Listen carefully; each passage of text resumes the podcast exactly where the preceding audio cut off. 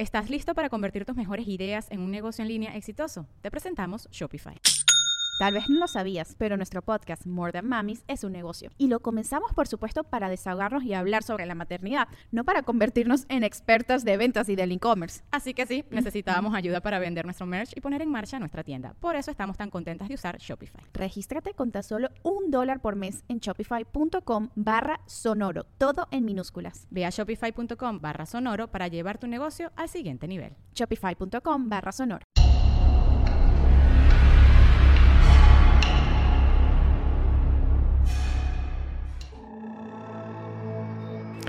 Y yo te digo que este video es real. Este video es real. Esto es lo mejor que he visto en fenómeno paranormal. Esto es lo mejor que he visto. Le coloca el tubo de metal, se lo pone en la frente y te dice, ¿qué, qué quieres que impregne la fotografía? Se despierta en una camilla, se ve entubado, se empieza a quitar todo. Y aunque tenía parálisis, él se baja de la cama y comienza a caminar. Le ponen tranquilizantes y lo vuelven a acostar y empiezan a marcar a los familiares. No sé cómo pasó, pero tu familiar despertó. Muy buenas noches a todos, bienvenidos a un nuevo capítulo de Podcast Paranormal. Estamos en la tercera temporada y seguimos aquí en Guadalajara. Y por esa razón y por muchas más, tenemos un invitado de lujo, Jalisco, Jalisco desconocido. ¿Cómo estás, bro? ¿Qué tal, Pepo? Pues nerviosón, a gusto ¿Sí? y contento porque me has invitado a tu podcast. Y pues feliz, ¿qué te puedo decir? No, está- estamos muy contentos porque además ahorita que estábamos platicando antes de empezar, que, que quiero que la gente esté muy abierta a lo siguiente. El contraste de ideas no es una pelea, al contrario, es justamente eso, es un contraste de ideas. Y decía, este, me decía Jalisco que, que yo no voy a venir a convencer a alguien de, de algo en lo que no creo, ¿no? Y Así le- así como Fepo no va a venir a, a convencerme de algo que sí cree, pero yo sí te voy a tratar de convencer de algo. te lo juro, te lo juro. Antes de empezar, bro, por favor, coméntale a la gente a qué te dedicas, cuáles son las redes sociales y plataformas, para que entienda por qué digo esto. Pues qué tal amigos, miren, yo soy un explorador urbano de Guadalajara. Muchas personas creen que soy una persona que hago contenido paranormal. De hecho, creo que por ahí hubo una encuesta donde salí para venir a, aquí Sí. de invitado al podcast. Quizás la persona me relacionaron mucho con el contenido paranormal. Eh, aquí andamos, tenemos buenas historias para contarles. Me dedico ya 100% a YouTube desde hace un año. Y mis redes sociales, Jalisco Desconocido, en TikTok, Facebook, Instagram, en todas me pueden encontrar como Jalisco Desconocido. Y pues mi nombre real, que muy pocos los... Sí lo conocen pues, pero se acuerdan, es Luis Abarca. Bueno, pero tengo, tengo una, una, una cuestión. Es que fíjate que no nada más ahora en la encuesta, mucha gente nos dijo, nos dijo de ti, sino que previamente, de hecho, desde que estamos planeando el, el venir aquí a, a este, al norte, Guadalajara, Monterrey, etcétera, ya venimos preguntando desde un formulario, o sea, meses, te estoy hablando de más de seis meses. Bueno, más o menos como seis meses, y hay varios nombres que se repiten. Entonces, eh, de esos nombres que se repiten, creo que, creo que en eh, primero, segundo y tercer lugar, no, primero, segundo, primero y segundo lugar, pues vamos a grabar con, con- con ustedes, lo cual está súper chido. Y también a mí me gusta mucho llegar a platicar con alguien, uno, que a lo mejor no es que no comparta mis ideas, pero más o menos está como en el paralelo de lo que estamos haciendo, pero tiene un punto de vista distinto. Y es ahí donde yo creo que, que surgen las mejores conversaciones. Entonces creo que vamos a tener una gran conversación. Así será, Pepo, así será. Oye, hablando por ejemplo de esto de que tú haces exploración urbana, pero no es exactamente lo que la gente de repente piensa cuando piensa en un explorador urbano, ¿no? Que lo voy a decir yo y no voy a decir nombres. Eh, empieza la exploración urbana, cinco minutos y raza, miren, hay una bruja ahí, vamos a verla. Y la bruja los persigue y corren, etcétera. Y es, pues es, la bruja trae unos tenis Nike, oye, ¿qué onda, no? Es este, como, yo no voy a mentir, sí lo sé, o sea, sí los veo a veces cuando me salen en TikTok, porque me parece divertido, pero por supuesto sé que no es real. Entonces digo, chispas, eso no, no ayuda mucho, pero bueno, entiendo que es un proceso de entretenimiento. En tu caso, tú también haces exploración urbana, pero tú, ¿qué es lo que haces? Mira, eh, eso que estás comentando, lo que pasa que las personas se quedaron con esa imagen de los primeros exploradores urbanos, fueron exploradores nocturnos. Ajá. Fueron exploradores nocturnos. Entonces, la noche siempre está relacionada con el maligno, fantasmas o cosas de esas. Mi tipo de exploración urbana es exactamente lo que hacen ellos, pero sin fantasmas. ¿Por qué? Conozco muchas personas mayores, todavía más mayores que yo, que no salen a visitar estos lugares por miedo. ¿Por Ajá. qué? Porque, sin decir nombres, porque fue fulanito, fue sutanito y no sé, los aventaron, los mordieron, le salió la bruja, le salió el nahual. Nahual. Y, y estos lugares de por sí son abandonados, lugares muertos, que sí, que sí se genera. Independientemente de que no me hayan asustado, la realidad es que estos lugares sí tienen una energía ciertamente negativa y pesada. O sea, se genera por- porque es un lugar un abandonado. Entonces, si todavía nosotros le damos a ese lugar miedo, temor y esas cosas, pues esos lugares de tiro van a morir, nunca van a revivir. Entonces yo lo que trataba de hacer es mostrarles el lado bonito de esos lugares. Ajá. Que vean lo bonito donde, donde para muchos está lo feo o el terror. Entonces ese ese es el objetivo como de mi canal. Y pues llevo 600 videos y en 600 ¡Wow! contaditos te diré dónde es donde puedo decir que quizás, quizá me pasó algo paranormal. Exacto. De hecho, hay una cosa que me decían y que desde, desde el punto de vista, digamos, el que, el que, mm, en el que yo creo, porque de hecho tengo debates con, con seguidores y seguidoras que me dicen, oye, es que necesitas llevarte un amuleto, ¿no? Necesitas este, la protección de, del Santísimo Este, ¿no? Bla, bla, bla, bla. Yo no es que no crea en eso, simplemente como que no estoy apegado a esa idea. Y me dicen, ve a un cementerio. De hecho, aquí hay uno muy cerca, eh, bla, bla, bla. Digo, en mi experiencia, en un cementerio no tiene sentido que ocurra algo malo. O sea, que se te aparezca un fantasma, etcétera. Porque, para empezar, las personas no fallecieron en el cementerio. Ahí está la carcasa de, la- de lo que fue en algún momento una parte de una persona. Pero yo no soy mi cuerpo, yo no soy esto que está viendo la gente. O sea, mi espíritu no está ni siquiera en este momento, en este lugar aquí. Eso es como pensar que un video de una persona que ya falleció eh, pueda eh, ser un fantasma. No, es un video. Entonces, eso es el cuerpo, ¿no? Eso es la comida de los gusanos. No tiene sentido que pase algo allá. Y- Llegando aquí a Guadalajara, una persona nos dice, mi casa está construida, tengo una casa vacía, está construida eh, sobre un cementerio, pero ese cementerio fue como profanado porque vendieron el terreno y cuando estaban excavando, pues salieron los cuerpos y las cosas y pasan cosas. ¿Podemos ir? Sí, vamos. Llegamos, no pasó nada. No pasó nada, porque en la vida real rara vez es cuando llega a ocurrir algo y por eso son deliciosos los misterios paranormales, porque son... mm, híjole, es poco probable que ocurra uno. Ajá, pero puede ocurrir. Claro, por supuesto que sí. En, en eso coincido totalmente contigo. Puede ocurrir. Puede ocurrir, eh, por ejemplo, ese día es bien ilógico que el día que vayas a grabar se te vaya a aparecer las almas de las personas de la casa y de tu amiga. Puede pasar. Pero aún así en que pueda pasar, siempre va a haber un lado lógico detrás de todo esto. Fue algún sonido extraño que pasó ahí, simplemente las maderas crujir en la noche las captas, algún otro animal, Sí. no sé. Pero más sin embargo no estoy tan cerrado a decir que esto no existe. Pudiera existir. A ver, yo tengo unas preguntas de principio. Tú, fuera de los videos, en particular, desde niño, etcétera, no, no que creas que puede haber sido otra cosa, simplemente no vamos a juzgar eso. ¿Has tenido alguna experiencia paranormal? No, En lo personal, nunca. no, nunca. Nunca, nunca has visto un fantasma, eh, nada, cero. No, lo más paranormal que podría tener me pasó el día de ayer. A ver, Fue, eh, ayer estuvo contigo Gafe 423 grabando aquí. sí, Ayer estaba yo grabando aquí como a 100 metros un podcast ajá, con una banda de, pues banda regional. Eh, y ya, bueno, en la tarde nos quedamos de ver Gafe y yo, íbamos a ir a, a grabar un cementerio. Sí, me Gafe me pidió si le podía conseguir un cementerio, le dije, ah, pues te llevo al Panteón de Mezquitán, ahí siento que se siente una vibra extraña en ciertas zonas. Y me dijo, bueno, vamos, sale, porque ya empezó a bloguear, ya no solamente es podcast, ya hace blog. Sí. Este, este va a ser su segundo o tercer blog que hace. Entonces él me dijo, ambos conocimos a una persona que se hace llamar la bruja Papus. Ajá. Ha salido en ambos podcasts, en el de él y en el, de mí- en el- y en el mío. Entonces me dije, ¿la puedo llevar? Es una bruja de magia negra. Y es una señora que sí impone desde que la ves. Te- tiene vestimenta y, o sea, sí impone cuando la ves. Y la llevamos y ahí nos dice, oigan, traje a, a Lucifer, la imagen de Lucifer, porque quiero hacer una invocación a Lucifer. Oye, se hace. Y pues es lo que te digo, yo soy bien escéptico en estos temas. Ajá. Y dije, bueno, que me saquen de mi escepticismo. Que me, saquen, que me saquen de mi zona de confort, es lo que yo quiero. Yo quiero vivir experiencias. Y le dije, sí. Y Gafe dijo, porque Gafe, esos temas le dan miedo. Y dice, pues vamos, le entramos. Iban más canales, iban como seis canales.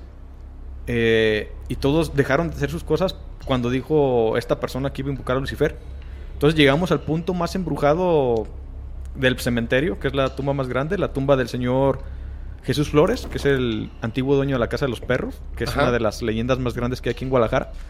Y pues ahí empieza la bruja a hacer su ritual, pero yo les dije, en cuanto lleguemos a esa zona, se nos va a aparecer un gato negro, porque es mi quinta ocasión que yo voy, y siempre que llego a esa zona, llega de la nada el gato y no se me despega. Ok. Siempre ha pasado, las cinco veces siempre ha pasado y les dije, ni modo que yo pueda dominar un gato. y ahí estaba el gato esperándome. Ahí estaba. Y todo el tiempo estuvo conmigo, no se iba con los demás o a mis espaldas estaba. El chiste que la, la- la señora Papu se empieza a hablar y se empiezan a sentar los ventarrones de viento. Remolinos de tierra y todo. Y empezó a gritar como demoníaco, ¿no? Así. ¡ah! Se, se oía, se oía feo, se oía feo el panteón. Empecé a temer.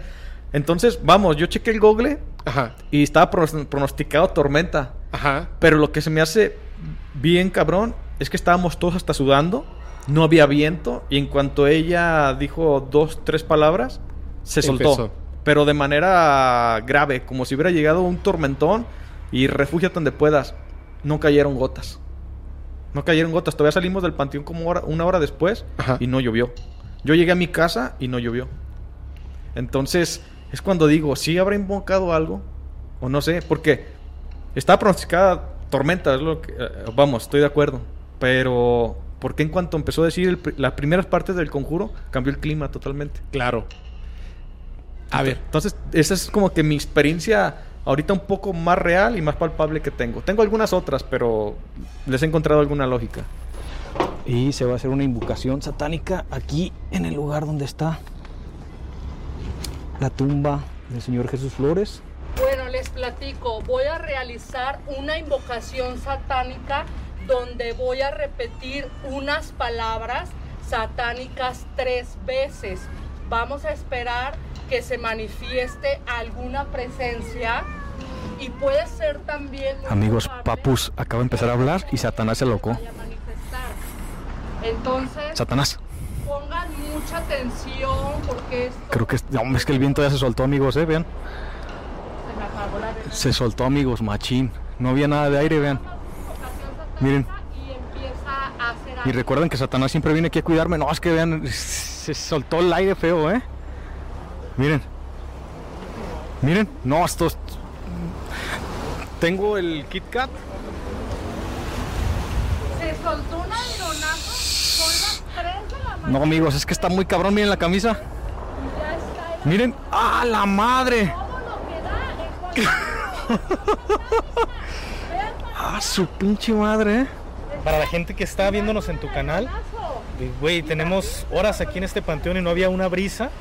Y en este momento que empezó a decir ritual, pueden escuchar lo fuerte que está dando el aire. Por ahí teníamos un gato negro que estaba maullando. Mira, no, no, es que está feo esto, este pedo, güey. O sea, estoy Su en shock. madre, eh. Todos los seguidores comentarios porque Ah, no te pases de lanza, gafe. cañón.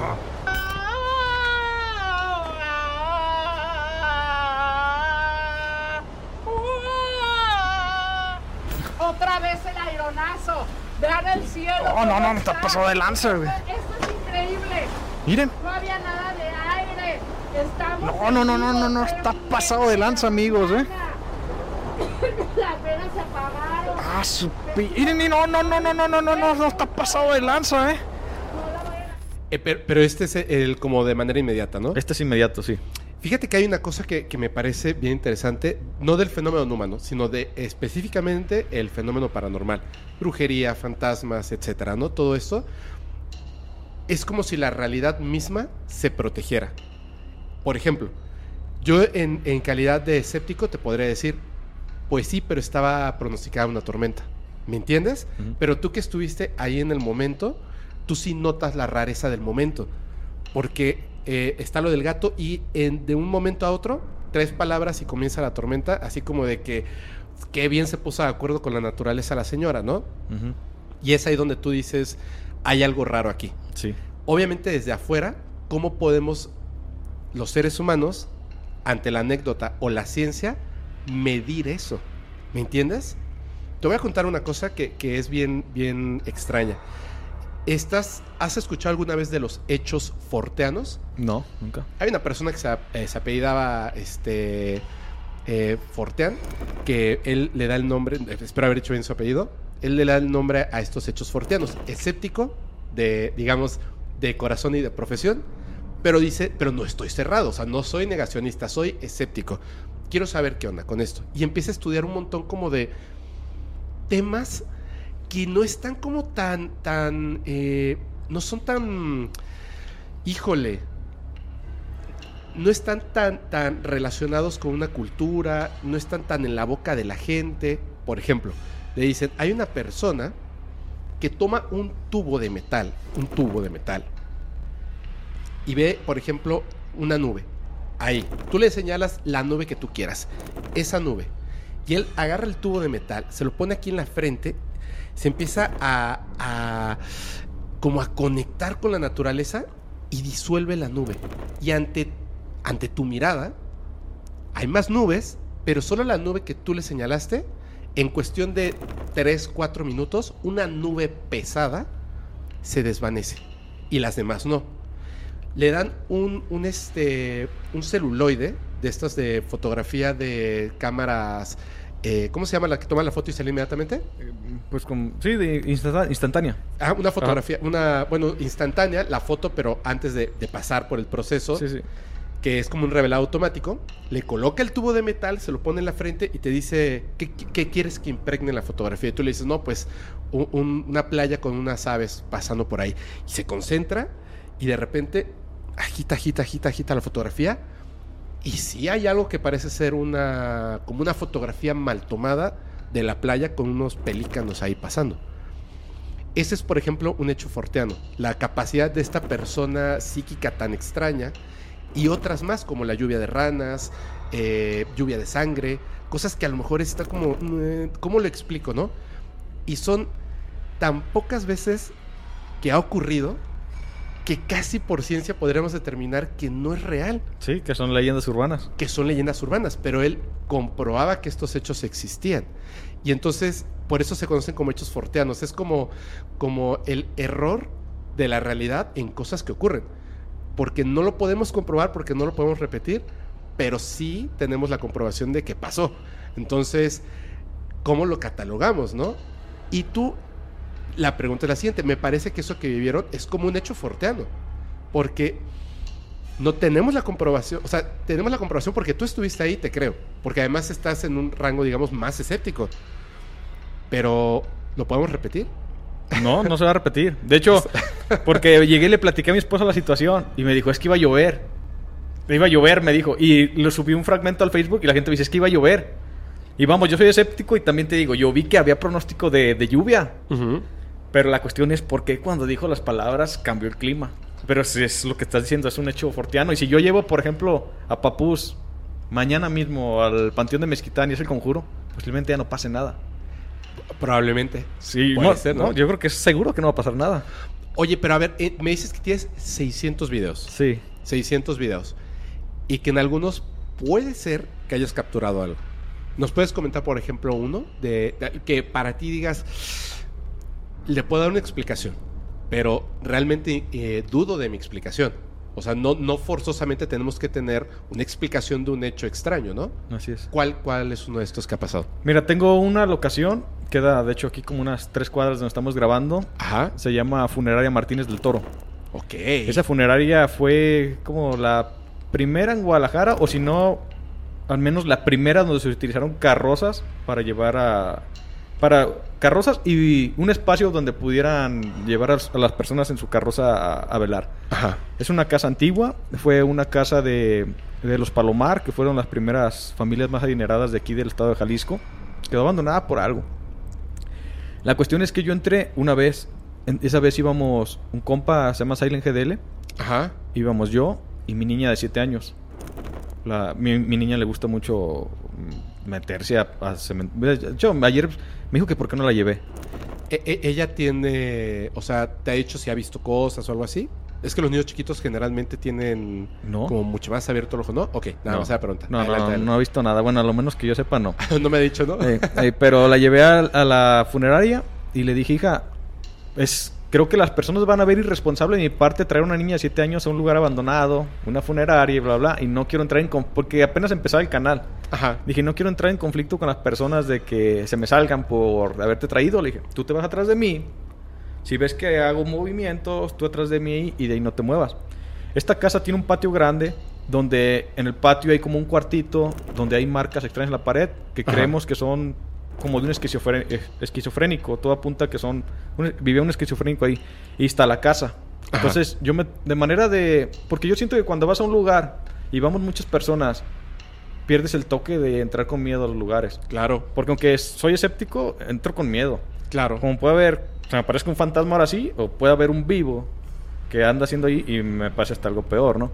Entonces, él se fue a grabar la casa del esquizofrénico y yo me quedé a grabar lo que era la funeraria. Todo viene en la primera planta con mi niña. Cuando subo al segundo piso, una de las puertas se nos cierra. ¡Tras!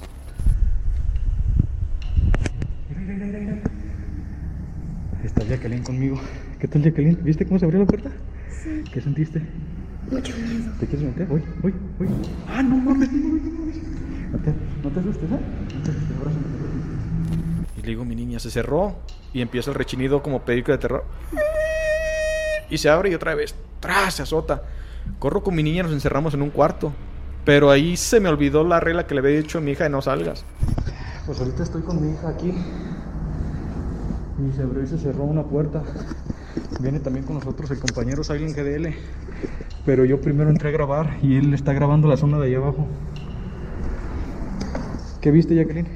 Se cerró y se abrió de la nada. ¿Qué sentiste? Mucho miedo. ¿Mucho miedo? La empecé a grabar porque ella me decía, papá, hay que salirnos de aquí. Por favor, sácame de aquí. Y yo, no. Es que quiero ver por qué se salió. Padre, por favor, vámonos. Y yo no. Y en eso volteo y una de las... Porque pasé mi amigo, ¿ah? Que ya se subió a escondida. Ajá. Veo por una... Estamos en un segundo piso. Veo por una de las ventanas y se veía la lámpara de mi compa. Ah, porque era de noche. Mi compa allá que andaba en su jale. Ah, miren, ahí viene Martín. Güey, se cerró y se abrió una puerta. Se, se, se abrió y se cerró una puerta. Machín, lo tengo grabado, güey. Que estaba en el otro, en, Sí. el- en la casa del esquizofrénico. Entonces empezamos a bajar. empe- empezamos a bajar las escaleras y cuando bajo las escaleras mi compa ya viene entrando, por eso veía la lámpara iba recorriendo el patio para ir con nosotros. Y le digo, se nos cerraron las puertas, Martín. Y me dice, ¿cómo? Le digo, sí, las puertas de arriba. Y en eso otra vez, ¡tras! Y le digo, mi niña, no, tenemos que ver qué está pasando. Tenemos que ver qué está pasando. Y nos subimos y había una ventana abierta, pero no, no había viento. Bueno, yo ahí dije, bueno, la ventana abierta. Y ahí fue cuando yo ya entendí como que mi lógica, ¿no? De, ah, posiblemente no tuvo ráfagas de viento y la cerraron. Oigan, el mismo en el cuarto. ¿Ya vieron? Está abierta. Vente, corre. Regresé un año después, esta vez sin mi niña, y regresé sin Silent. Ahora fui con uno que se llama Leoncillo y mi compa Rigo. Ajá. Regresamos. Voy, lo primero que hago es ir a ese cuarto, a ver la puerta, a ver la ventana. Pero esta vez, como ya iba sin mi niña, yo ya iba solo, voy a abrir la puerta. La puerta no se abría, güey. La puerta estaba trancada. La puerta estaba trancada. Entonces fue cuando ahí entró un poco mi duda. Entró mi duda y dije, esto que me pasó con mi niña no puede ser pos- posible. Pero ya estando en la casa, ya estando en la casa, Ajá. me doy cuenta que es tiempo de lluvia, güey. Y es una casa vieja en el segundo piso y a goteras. Era puerta de madera. Quizás ya la puerta está hinchada. Y por eso yo ya no la podía mover. Aquí me asustaron con mi, con mi niña. La puerta de este lado se abría y se cerraba. De hecho se movió algo ahorita otra vez. Pero creo que era una lagartija que se salió.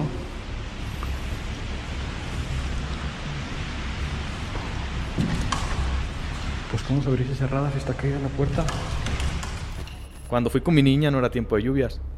Y en esa, en esa segunda ocasión que fui, Ah, ya te entendí. Ya te sí, entendí, ya ves claro, que se sí. hincha la madera. Sí, se hincha la madera. De hecho, en, en mi casa tengo una puerta de madera y cuando llueve nos cuesta trabajo cerrarla, la forzamos. Entonces yo creo que pudo haber pasado eso porque Te digo que trato de buscar siempre el lado lógico. Eh, nada más que en esa hay una que todavía no puedo comprobar. Hay unas escaleras que suben a la azotea. Ajá. Eh, voy subiendo las escaleras y escucho cómo llora una persona. Los muchachos andan acá arriba.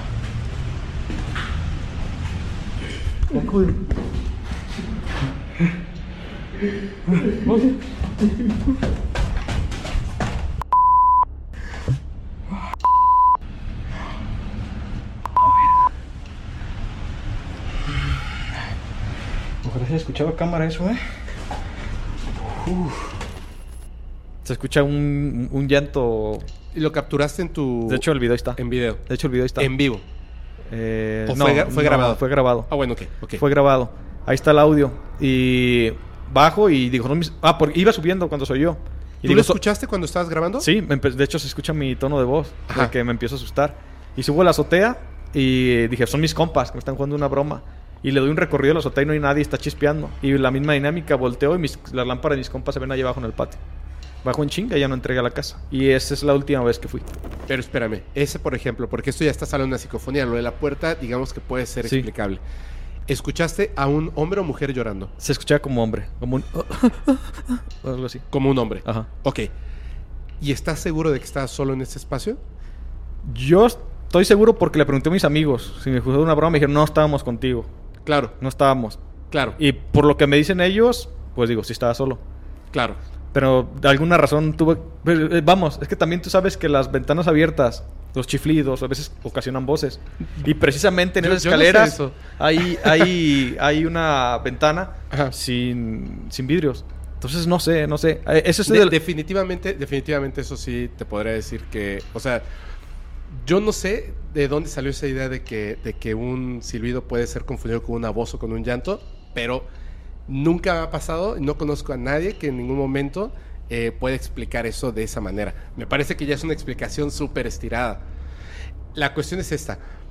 Tú, que eh, en esta parte, digamos, escéptica, ese, ese caso en específico, la verdad, descartemos eso del, del- de la ventana. de la ventana, ¿no? O sea, es como, recuerdo como cuando Jaime Maussan mostraba ahí evidentemente un ovni. De hecho, literalmente el caso de Carlos Díaz lo, lo muestran y un escéptico le dice, oh manches, es una lámpara de, de aquí de periférico. Damn it. O sea, este, sí es como jalar, la, jalar mucho la, la explicación. liga. Sí, no, ya, ya se rompió. ¿Qué otra explicación le puedes dar? No hay otra, es la única que tengo. ¿Y por qué no? Y, y mira, tanto que no he pregunta, ¿eh? regresado ahí. Tanto que nunca he regresado ahí. A ver, eso est- estaría bueno que regresaras. oye. No. ¿Sí te da miedo? Eh, pues miedo no, pero... Por ejemplo, lo de Papús. Ajá. Ayer hubo mucho ese, ese dicho de el que busca encuentra. Y ayer íbamos buscando. Si vuelvo a ir, voy a ir buscando. Y no quiero encontrar. Pero no estaría padre. O sea, me refiero a lo siguiente. Fíjate, creo que es más fácil creerle a un escéptico que encuentra algo que a un creyente que encuentra a cada rato. ¿Me entiendes? Sí, mira, por ejemplo, e- eso que tú dices, creo que tengo esa veracidad. Panteón de Mezquitán, fui porque Gafe se enteró que yo había ido una semana antes. Y subí a mis estados y todo porque las personas me empezaron a escribir. Oye Luis, chécate el minuto 1.24 de tu video y se ve una niña acostada arriba de una tumba.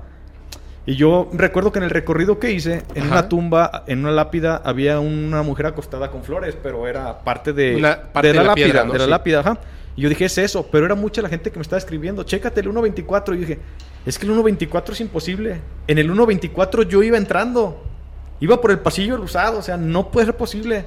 Y dije, bueno, pues mándenme en sus fotos o capturas al Instagram. Me la mandan, es una niña acostada. Y ves la lápida y se ve tonos grises, aunque era oscuro se ven tonos grises, pero lo de la niña se ve el vestido blanco tal cual y el pelo, como si fuera la niña del aro. En la madre. Y digo, madres, y se la mando a mi compa Rigo y me dice, que él fue conmigo y me dice, ¿captaste eso? Le digo, sí, ¿te fijaste? Le digo, no, porque yo iba diciendo, ¿qué onda banda? Bienvenidos a un capítulo más de Jalisco Desconocido, bla, bla, bla, y voy grabando las tumbas de fondo. El día de ayer, ahorita se los voy a presentar, nuestro amigo Santillán de Exploraciones Z, junto con Gori Valdés, me comentó si podíamos venir a el Panteón de Mezquitán. Yo les dije que tenía ya un compromiso y no podía, pero como se canceló, entonces les dije, ¿qué onda? ¿Sí se va a armar o no se va a armar?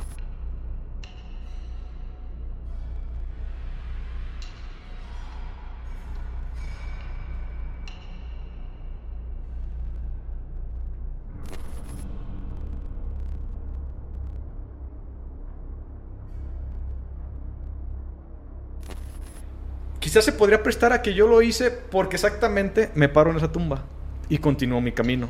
Pero me generó la duda dije, Gafe, voy a ir nada más para comprobar qué era. Voy. Yo ayer iba sin intención de grabar hasta que me enteré que Papus iba a invocar al demonio y dije, ah, pues grabo eso. Pero Pe- te acordaste de esto de la tumba. Pero me acordé, porque Ajá. era empezando. Voy y voy grabando. A ver, amigos, me dijeron de esto, voy entrando. Quiero que veamos si real me asustaron. Yo solamente he visto un caso donde he visto una niña tan clarita como esta se me apareció. Ajá. Y fue en un video de Facundo, cuando lo, Sí. lo lo sacaron bien juido. Famosísimo. Y le digo, yo creo que fue montado. El video de Facundo. De Facundo. Yo creo que fue montado. Le digo, si vamos y no hay nada, creo que voy a ser la primera persona que va a tener una evidencia tan clara de una niña en, en un panteón. Porque hasta el de Facundo tenía cara de demonio. Y esta era una niña. Bueno, tenía los ojos brillosos. Brillosos que, y que como pasa medio pelón y acá con los Sí. lentes, con la flash. Y voy y me fijo y se ve otra vez la niña, pero volteo y era una manta. O sea, como que era la niña abrazando a su mamá. Espérame. Ahora que fuiste, Ajá. Pero tú sí era un, Eh, una... Sí, pero era una manta, como que alguien fue y en vez de ponerle flores le mandaron a hacer una manta con un diálogo de mamá, te quiero mucho y pusieron la, la foto, pero la señora tenía ropa oscura, me imagino que fue la señora la que falleció, tenía ropa oscura y la niña la estaba abrazando. Entonces como la manta era oscura, las letras oscuras, la señora tenía ropa oscura y la niña era la única de blanco, eso fue lo que se me captó en video. Hice un video Ah. diciendo, ¿saben qué amigos? Vine especialmente para esto. Yo estaba creyendo que por fin pude captar algo y no lo hice. Amigos, hace algunos días grabé un video aquí mismo. Iba caminando yo aquí dando la presentación de mi video y muchas personas me dijeron que en el minuto 1.24 se había aparecido una sombra, una niña aparentemente en lo que era una tumba. No sé exactamente cuál fue, pero de lo que sí recuerdo es que yo iba caminando aquí y de repente se vio algo como acostado. Entonces el día de hoy no voy a grabar video, de hecho traigo hasta mi pizza. Vengo solamente para saber qué fue lo que se vio en aquel entonces. Creo que puede ser aquí. Ah, no, pues es que ya vi, amigos. Sí hay una, como que una foto de una niña. Miren. Miren. Por eso les dije que yo no había visto nada y por eso no me asusté. No, pues es ahí. Entonces sí. es- Pues yo voy caminando y dice, no, se ve como que está abrazando una persona.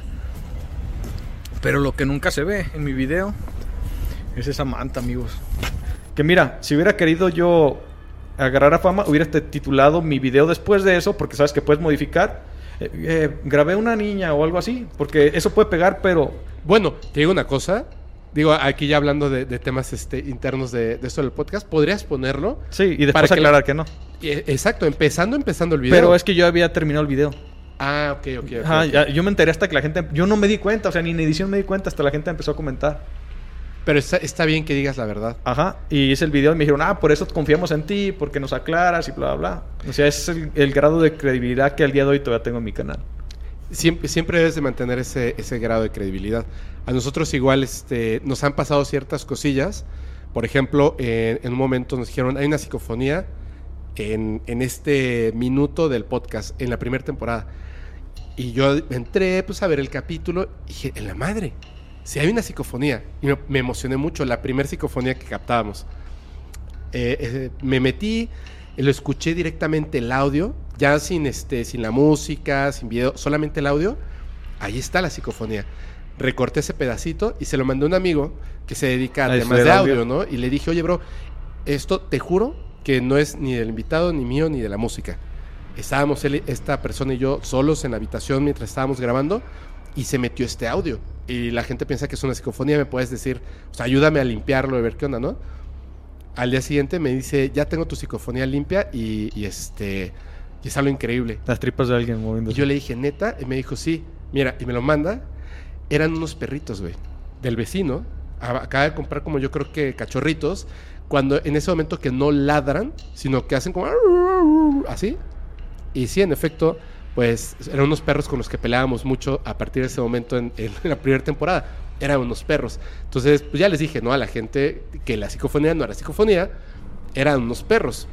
Creo que eso te, te va dando credibilidad cuando se movió la Ouija, que no se movió sola, la tabla estaba levantada y evidentemente pues se movió solito en el momento en que la mesa pues se mueve y baja, ¿no? Esa cosita. Pero hay como ciertos detalles. La cuestión es esta.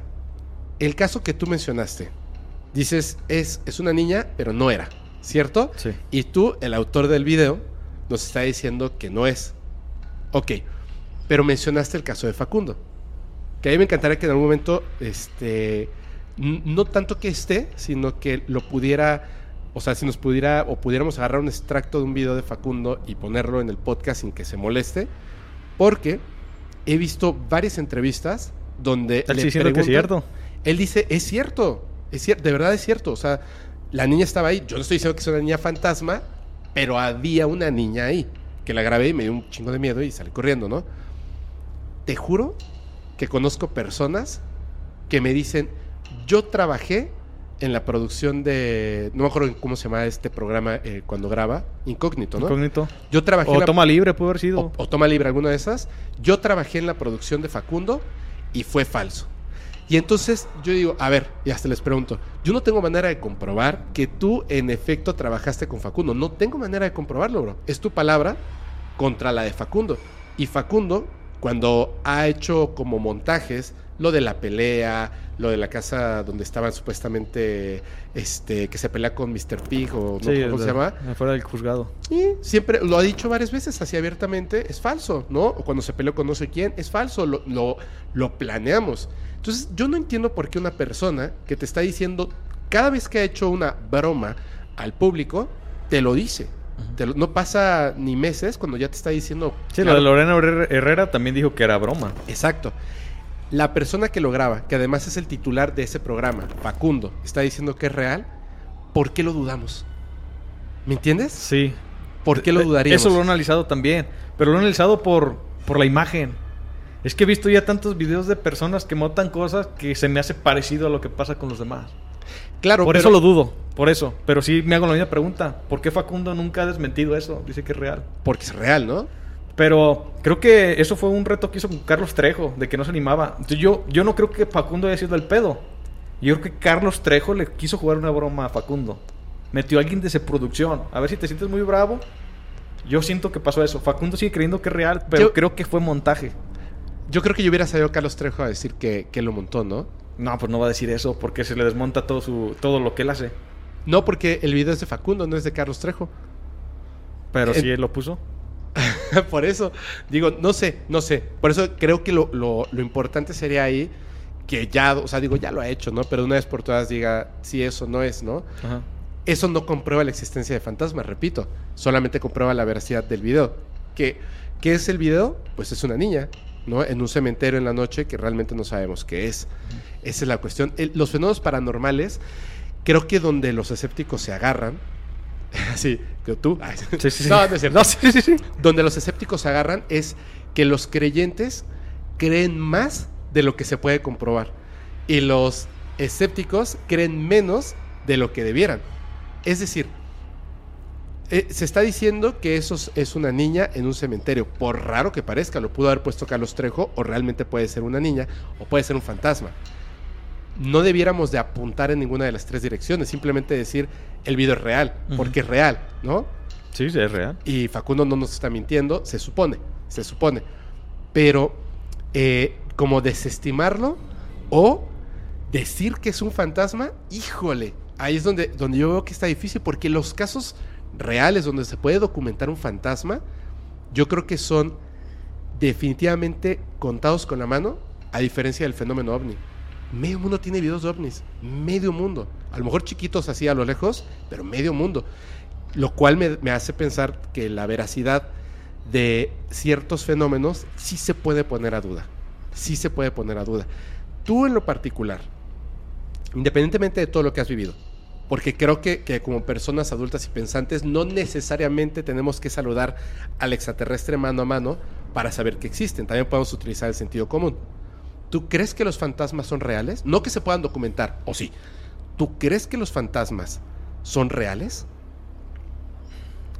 Yo, de hecho, creo que no hay vida después de la muerte. Ok. Yo creo que no hay vida. Yo creo que simplemente te vas. O sea, ¿tú crees que los fantasmas no son reales? No. Cualquier eh, documento de fantasmas, en tu caso, tú piensas que es falso. Sí. Pues por supuesto, ¿no? ¿Por qué? Porque te digo, yo tengo 600 lugares donde a infinidad de personas les han pasado y a mí no me ha pasado nada. Ahorita, ahorita que sale el tema de las psicofonías, Ajá. fui a las Islas Marías. De hecho, fui de las primeras personas que no fue medio televisivo que documentó las Islas Marías. Y he regresado varias veces a las Islas Marías. Cuéntanos un poquito de las Islas Marías para la gente que no sepa de qué se trata. Ok, para las personas que no son de México, amigos, las Islas Marías era, se conocía como la prisión de muros de agua en México. Era, son más que nada tres, tres islas. Una de ellas fue utilizada por Porfirio Díaz para mandar a... Porfirio Díaz era europeo. Bueno, tenía dotes europeos que quería que México se viera como Europa. Y principalmente, aunque no te cuentan eso los, libros de historia, Porfirio Díaz mandaba a las personas feas o que daban mala imagen a la Ciudad de México. Fue una prueba que él hizo y mandó a ciertas personas, pero a la brava, o sea, no era ni prisión, los mandó a que murieran solo. Ya después de ahí empezó a generarla como prisión y empezó a mandar a presos políticos. Cuando el gobierno del actual presidente Andrés Manuel López Obrador va a las Islas Marías, ve que pues había ciertas cosas que como que no convenían y él es el que decide cerrarlas. Quedan abandonadas por varios meses, pasan unos huracanes, queda destruido y se decide hacerlo ya ahorita turístico. Una parte de las islas que se llama Puerto Valleto, que era como el área de oficinas y presos mejores portados y todo, Ajá. eh, ahí viven. Pero es una isla llena de muchas historias y pues estuvo llena de presos Y muchísima gente que falleció ahí, ¿no? fallecieron, sí, o sea, y, y, y no había como que un control ahí. El, ahí le llaman gobernadores a las personas que manejan la administración de las Islas Marías. Y en la casa del gobernador, que es una casa muy lujosa con pura caoba, que los mismos presos nacían, él tenía hasta 40 presos a su servicio. Y personas a raíz de mis videos que me empezaron a, a contactar, pues son muchas cosas que me dicen que espero hacer un documental con todos estos testimonios de, de lo que no se cuenta de las Islas Marías. Está súper interesante. ¿Cuándo vas a...? O sea, sí lo vas a hacer ese documental, ¿no? Quiero regresar a noviembre, en noviembre a las Islas Marías, pero quiero terminar de conocer las islas. Ahorita Ajá. solamente he conocido algunos campamentos, son como unos nueve campamentos. Solamente conozco Valleto, conozco Laguna del Toro, conozco Morelos eh, y otro, no recuerdo el nombre. Pero hay un área que en especial que quiero conocer que queda del otro lado de Valleto. Ajá. Eh, por los huracanes se han destruido los caminos y es muy difícil, pero ya tengo confianza por parte de las personas de las Islas Marías que saben que soy un buen explorador y hago las cosas responsable y no digo cosas más de lo que no es. No se te va a parecer una igual y una bruja. Así es, y quiero ir a, quiero ir a ese... No, de hecho el, el, coman- el- el capitán, Ajá. eh, el, el capitán que es uno abajo del gobernador, de hecho él ha ido, es la única persona que ha ido a recorrer las Islas Marías después de que fueron los presos completo. Ajá. Y él me ha contado fenómenos paranormales. Un militar. Porque son militares quien mueven la isla María, no, no son. El, el ¿Qué te ha gobernador contado? es ¿Qué te ha militar. contado? Me ha contado que en ese se llama papelillo. Que Ajá. era, haz de cuenta que si tú eras preso y ibas a papelillo, era tu sentencia de muerte. Ibas a ir a picar piedra. Y aparte, cruzar toda esa piedra por todo el cerro para llegar y llevarse a las personas de Valleto, a los demás campamentos para que puedan construir. Había dos lugares de castigo: papelillo, que era picar piedra, y la calera.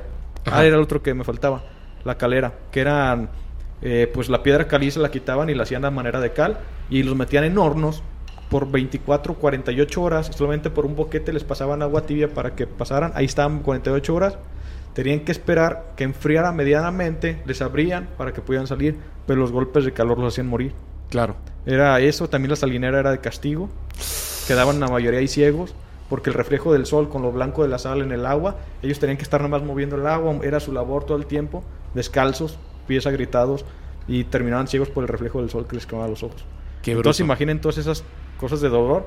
Entonces yo en las Islas Marías pensé que iba a estar el ambiente más tenso, no me pasó nada, pero el capitán sale conmigo a veces en la noche a explorar. Ajá. Los turistas no pueden salir en la noche a explorar, pero yo creo que soy la única persona que he grabado en la noche las Islas Marías, junto con mi grupo. Y hasta ahorita no hemos... Bueno, una ocasión se nos asustaron en las Marías, ahorita te la cuento. Pero en papelillo el capitán nos dice que eh, su cámara no ha podido tomar fotografías.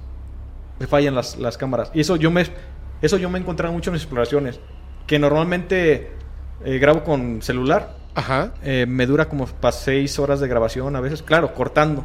Pero cuando voy a un cementerio o a un hospital abandonado o algo así, me dura menos de la mitad. Y también la batería de mis lámparas. Y a veces se ve interferencias. Entonces, algo así le pasa al capitán, en especialmente en papelillo. Pero aparte te contó algo de... de- Eh, no, no, no. que... haya visto solamente esto a las Y fotos. ruidos. Y ruidos. y ruidos, así es. Ok. Pero en las Marías los ruidos es bien normal. Te encuentras animales que nunca en tu vida has visto. ¿Qué fue lo que les pasó a ustedes? A nosotros entramos a un... No sé, fui- la primera vez que fuimos, fui con otros compas. Y en la segunda, ya ahí fue cuando llegó la confianza. Dijeron, ah, viene Luis con su grupo y son chavos de confianza. Hay que darles más libertad a ver qué es lo que hacen. Porque al fin y al cabo, aunque hacemos exploración, nosotros somos diciendo que eso no lo van a poder hacer las personas cuando vayan. Ajá. Eh, las personas se van a pegar al recorrido turístico. Pero al fin y al cabo es publicidad para las Islas Marías para que las personas se animen a conocer las Islas Marías. Claro. A raíz de nosotros como que sí se quieren abrir ciertos temas. Ya por ejemplo en el Panteón ya recorrido nocturno. Era algo que antes no estaba. Ya se abrió el recorrido nocturno. Ahorita se abrió, se investigó una historia de una persona que fue, era un acto directivo de las Islas Marías. Y esa es historia verídica que cuentan los, se llaman isleños, las personas que ya están ahí habitando. Esta persona de, de alto mando salió de Puerto Morelos, creo que es de militares, y fue a Valleto. En el transcurso una persona le pidió ray Ajá. era una mujer. Esa mujer eh, la bajan en algún punto y le dice, déjame aquí, aquí yo vivo. Y se, va a una de las casas abandonadas. Y les dijo, oye, una mujer que, que vive, que no. ¿Cómo se llamaba? Ah, que se llamaba Gladys. Se dan a la tarea cuando estaban pintando las tumbas del panteón. Hay mm, dos personajes muy famosos ahí en las Islas Marías, que es el padre Trampitas y el Sapo, que es uno de los máximos ase- asesinos seriales de México. Y a un lado de ellos está una tumba que se llama Gladys, que falleció en el año 2000 o algo así, y sí hay registros de ella que se ahorcó. Falleció su mamá en lo que llaman el continente, que es donde nosotros vivimos, y ellos la isla, fallece su mamá y ella se ahorca porque no pudo despedir a su mamá. Ella se ahorca y desapareció. Entro a esa casa cuando vamos. El, el- el capitán nos cuenta la historia cuando nos vamos a bajar. Ajá. Yo, pues, para hacerle emoción a mi video, digo que voy asustado, porque tienes que transmitir emociones. Si no transmites em- emociones, se van a ir con otra persona a verlo. Entonces, yo hago que voy asustado y todo. Grabo mi video, lo subo a internet y lo mismo, las personas empiezan a decir psicofonía. Y sí, y esa es una psicofonía muy clarita. Me dicen, lárgate de aquí. En la casa de Gladys. Eh, en esa zona hay un campamento de monjas. Voy al campamento de monjas, grabo más casas. Y la de Gladys, lárgate aquí. En Gladys, cuando lo dijo el capitán. algunos topper. Vamos a ver si llego en las cajoneras. Nada. Vamos a ver este aquí. Vamos a ver si llego en las cajoneras. No hay nada. Vamos a ver este aquí. No hay nada. Vamos a ver este aquí. Tengo, tengo una, una pregunta, por favor. ¿Cómo explicas tú eso, siendo que definitivamente no crees en los fantasmas? Es que no tengo explicación. ¿Cómo decírtela? No, no sé cómo comprobarla. No sé cómo comprobarla. Y, y está claro que me dice lárgate de aquí. Ajá. Pero no sé cómo comprobártela. ¿Pero no sé qué cómo comprobártela, pero es que hay infinidad de sonidos. Te voy a poner un ejemplo. A ver. La otra vez un militar, un militar que son cuadrados, fuertes, que no temen a la guerra. Ajá. Lo mandaron. Yo quiero hacer un recorrido a la planta de luz porque en la noche escuchas. "Bu". no sé si alguna viste la serie de Los. Sí, Que había un me sonido. encanta, había un sonido y llegaba la, la sombra negra. y- Sí, el humo negro. el humo negro, algo así parecido se escucha en la noche. Y yo quiero ir, pero hasta ahorita no me permiten ir para esa zona. Un, un militar llegó muriéndose de miedo y no quiso volver ahí porque vio al demonio. Eso te contó. Eso me contó el capitán. ¿Cómo lo vio? Me contó el capitán. Ajá. A ver, cuéntanos. el cuéntanos. demonio normalmente, de hecho ahorita fui al Teatro Galerías y hay una imagen ahí que plasmaron donde se ve patas de cabra, cuerpo normal y cara de una cabra así con Ah, cuernos. ok, sí, sí, ya, ya sé Él cuál. vio eso. Él vio eso. Nosotros en nuestra exploración de las noches lo vimos, güey. Pero lo que la gente no sabe, y quizás a él nunca le había tocado ver, quizás era nuevo en la isla, para cuando me contara la historia, después quizás él ya sabe qué fue lo que le pasó. Ajá. Pero lo que pasa que en esa isla hay plaga de chivos. Y todos los chivos son negros. Los, los internos los llevaron, cuando se fueron, los chivos se reprodujeron, se reprodujeron, de hecho están acá. Y como es una isla, pues hay una plaga, ¿no? Hay Sí, enorme. está acabando con los animales nativos, los chivos. Están, están acabando. Y de hecho ahorita van personas y se llevan chivos para que sean sacrificados y comestibles en lo que es el continente. Claro. Los, los quieren acabar a los chivos. Pero en una de nuestras exploraciones en la noche se oía, porque me dijo el capitán, trucha con los chivos porque hacen sonidos de bebés. Y a veces se paran en dos patas. Y como estaban en dos patas comiendo. Sí. Entonces la primera de, ah, no, el diablo y acá también se nos apareció, pero era el chivo que estaba comiendo en un árbol.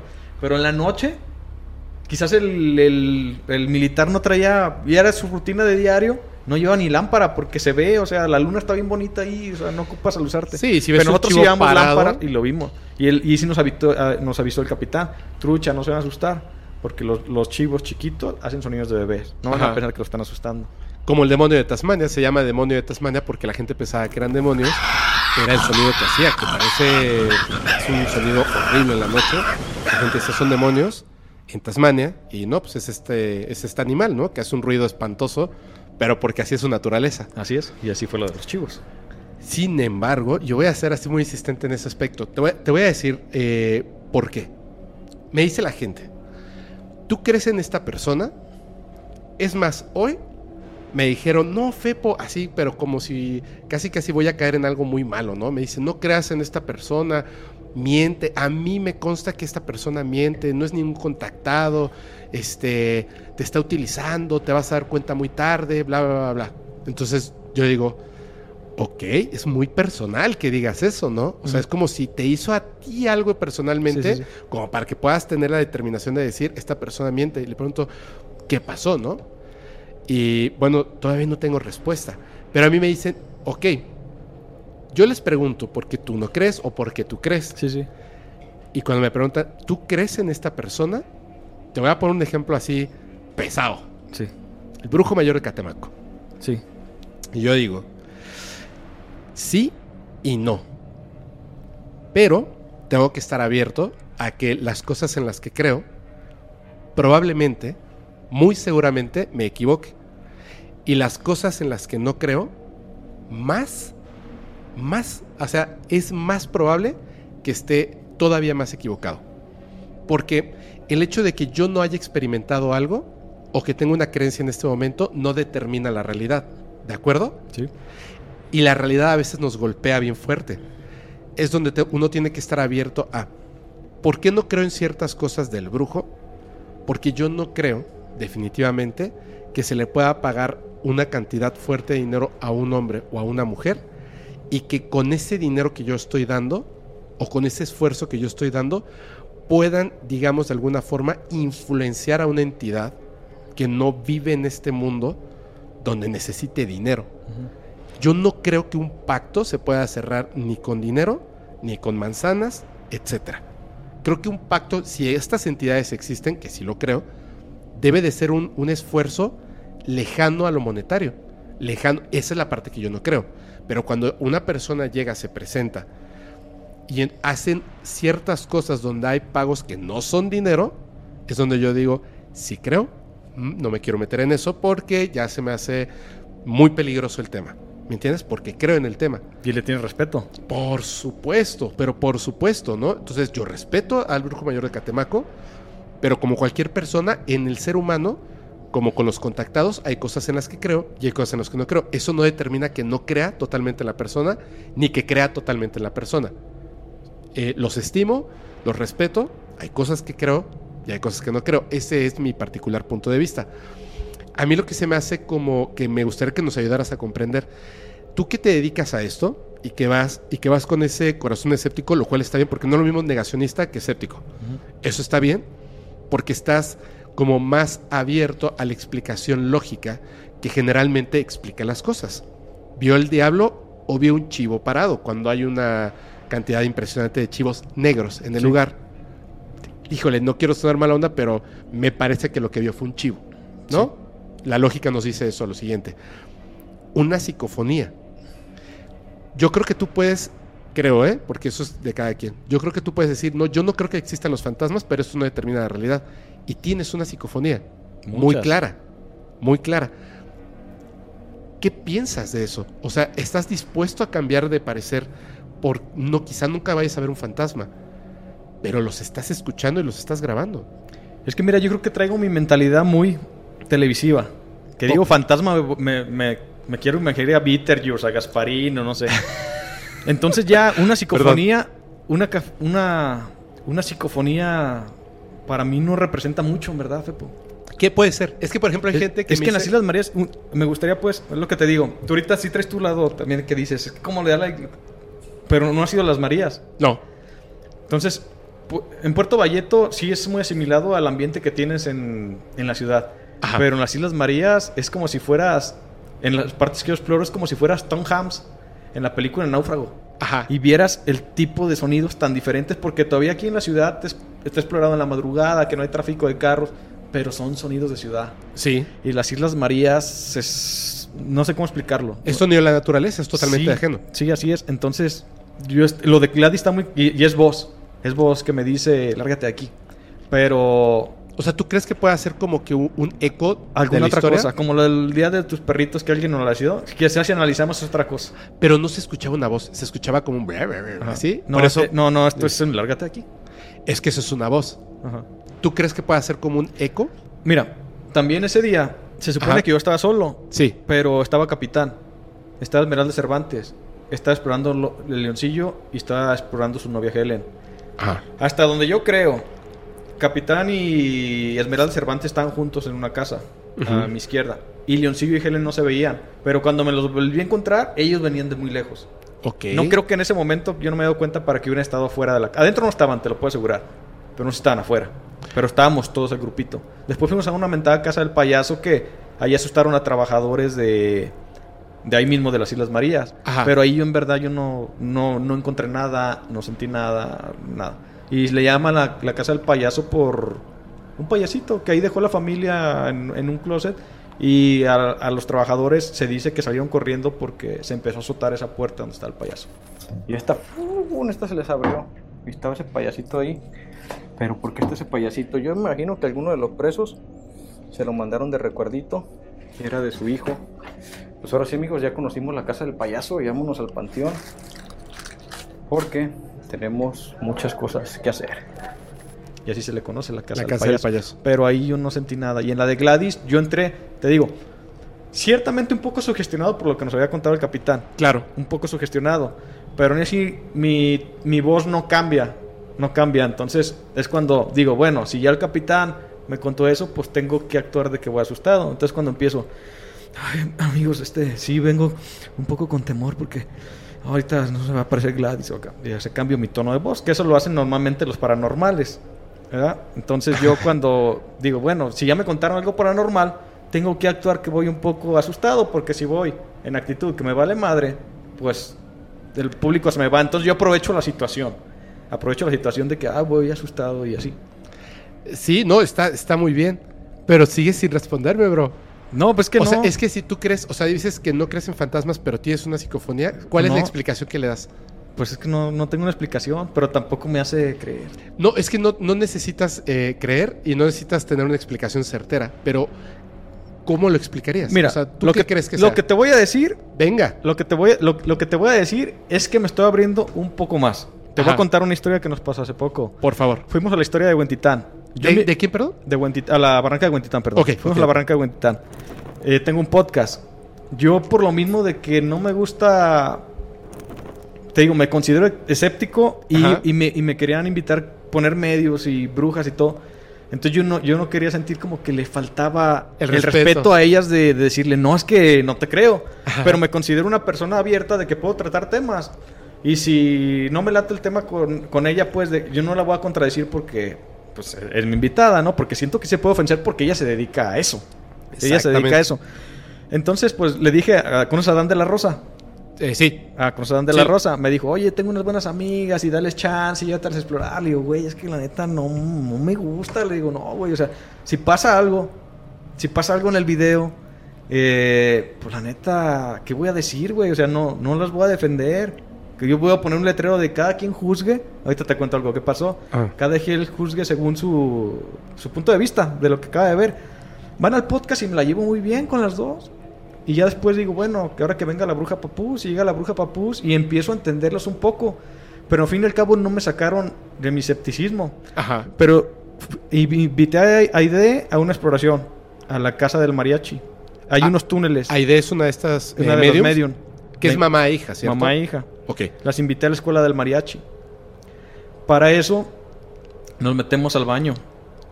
Y bueno, primero la muchacha se va y se mete al baño. Ajá. Y luego sale y se regresa y nos dice que cuando fue, que ya entes le estaban diciendo que saliera, que estaban molestos, que no querían mujeres porque era un lugar, un- antes fue un monasterio pero puros hombres.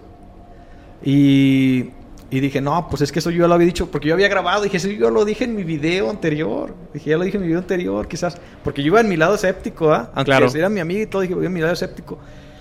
Y dije, cuando lleguemos a los túneles, güey, seguro va a pasar algo. Tú pensaste. Sí, ¿no? seguro va a pasar algo. Dije, porque los túneles se sienten maniacones, seguro va a pasar algo. Y porque la señora me dijo, mi hija no va a ningún solo, a ningún lugar sola, porque se le meten los espíritus y yo tengo que estar ahí para sacárselo. Y tiene que estar mi esposo. Y dije, están los tres el día de hoy, va a pasar algo. Y desde que mis compas los iba a invitar, dije, güey, la neta, fuera de mamá, yo no estoy montando nada. Estoy invitando unas medium, puede que pase, puede no que no. El video es de ellas. El- y yo voy a hacer una toma sin cortes para que no se preste que fue y se escondió. No sé qué va a pasar. Y yo llegué a grabar para ver que así. Y ya después estamos grabando. Te llevé a mi hija también. Eh, se enteró la casa de la, la- el área de cultura del pueblo donde íbamos a ir. Y fueron, o sea, los de cultura, pues éramos 30 personas. O sea, fueron así como que, oye, esto va a estar bien Viene chido, Jalisco es ¿no? conocido y acá Simón. Y ya se dejaron. Pero yo, yo no era yo no era algo que hubiera planeado. Yo simplemente puse a los invitados. Ajá, Dije, pues ya los conozco, hay confianza. Pues vamos a dar chance de que hagan su jale, ¿no? claro. Empiezan con las varitas, las, las que se mueven, ¿no? Sí.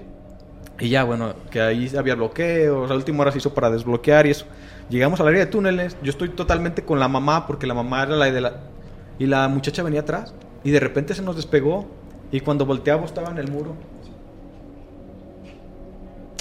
Y el señor le dice a la señora: Veide, veide, le dice.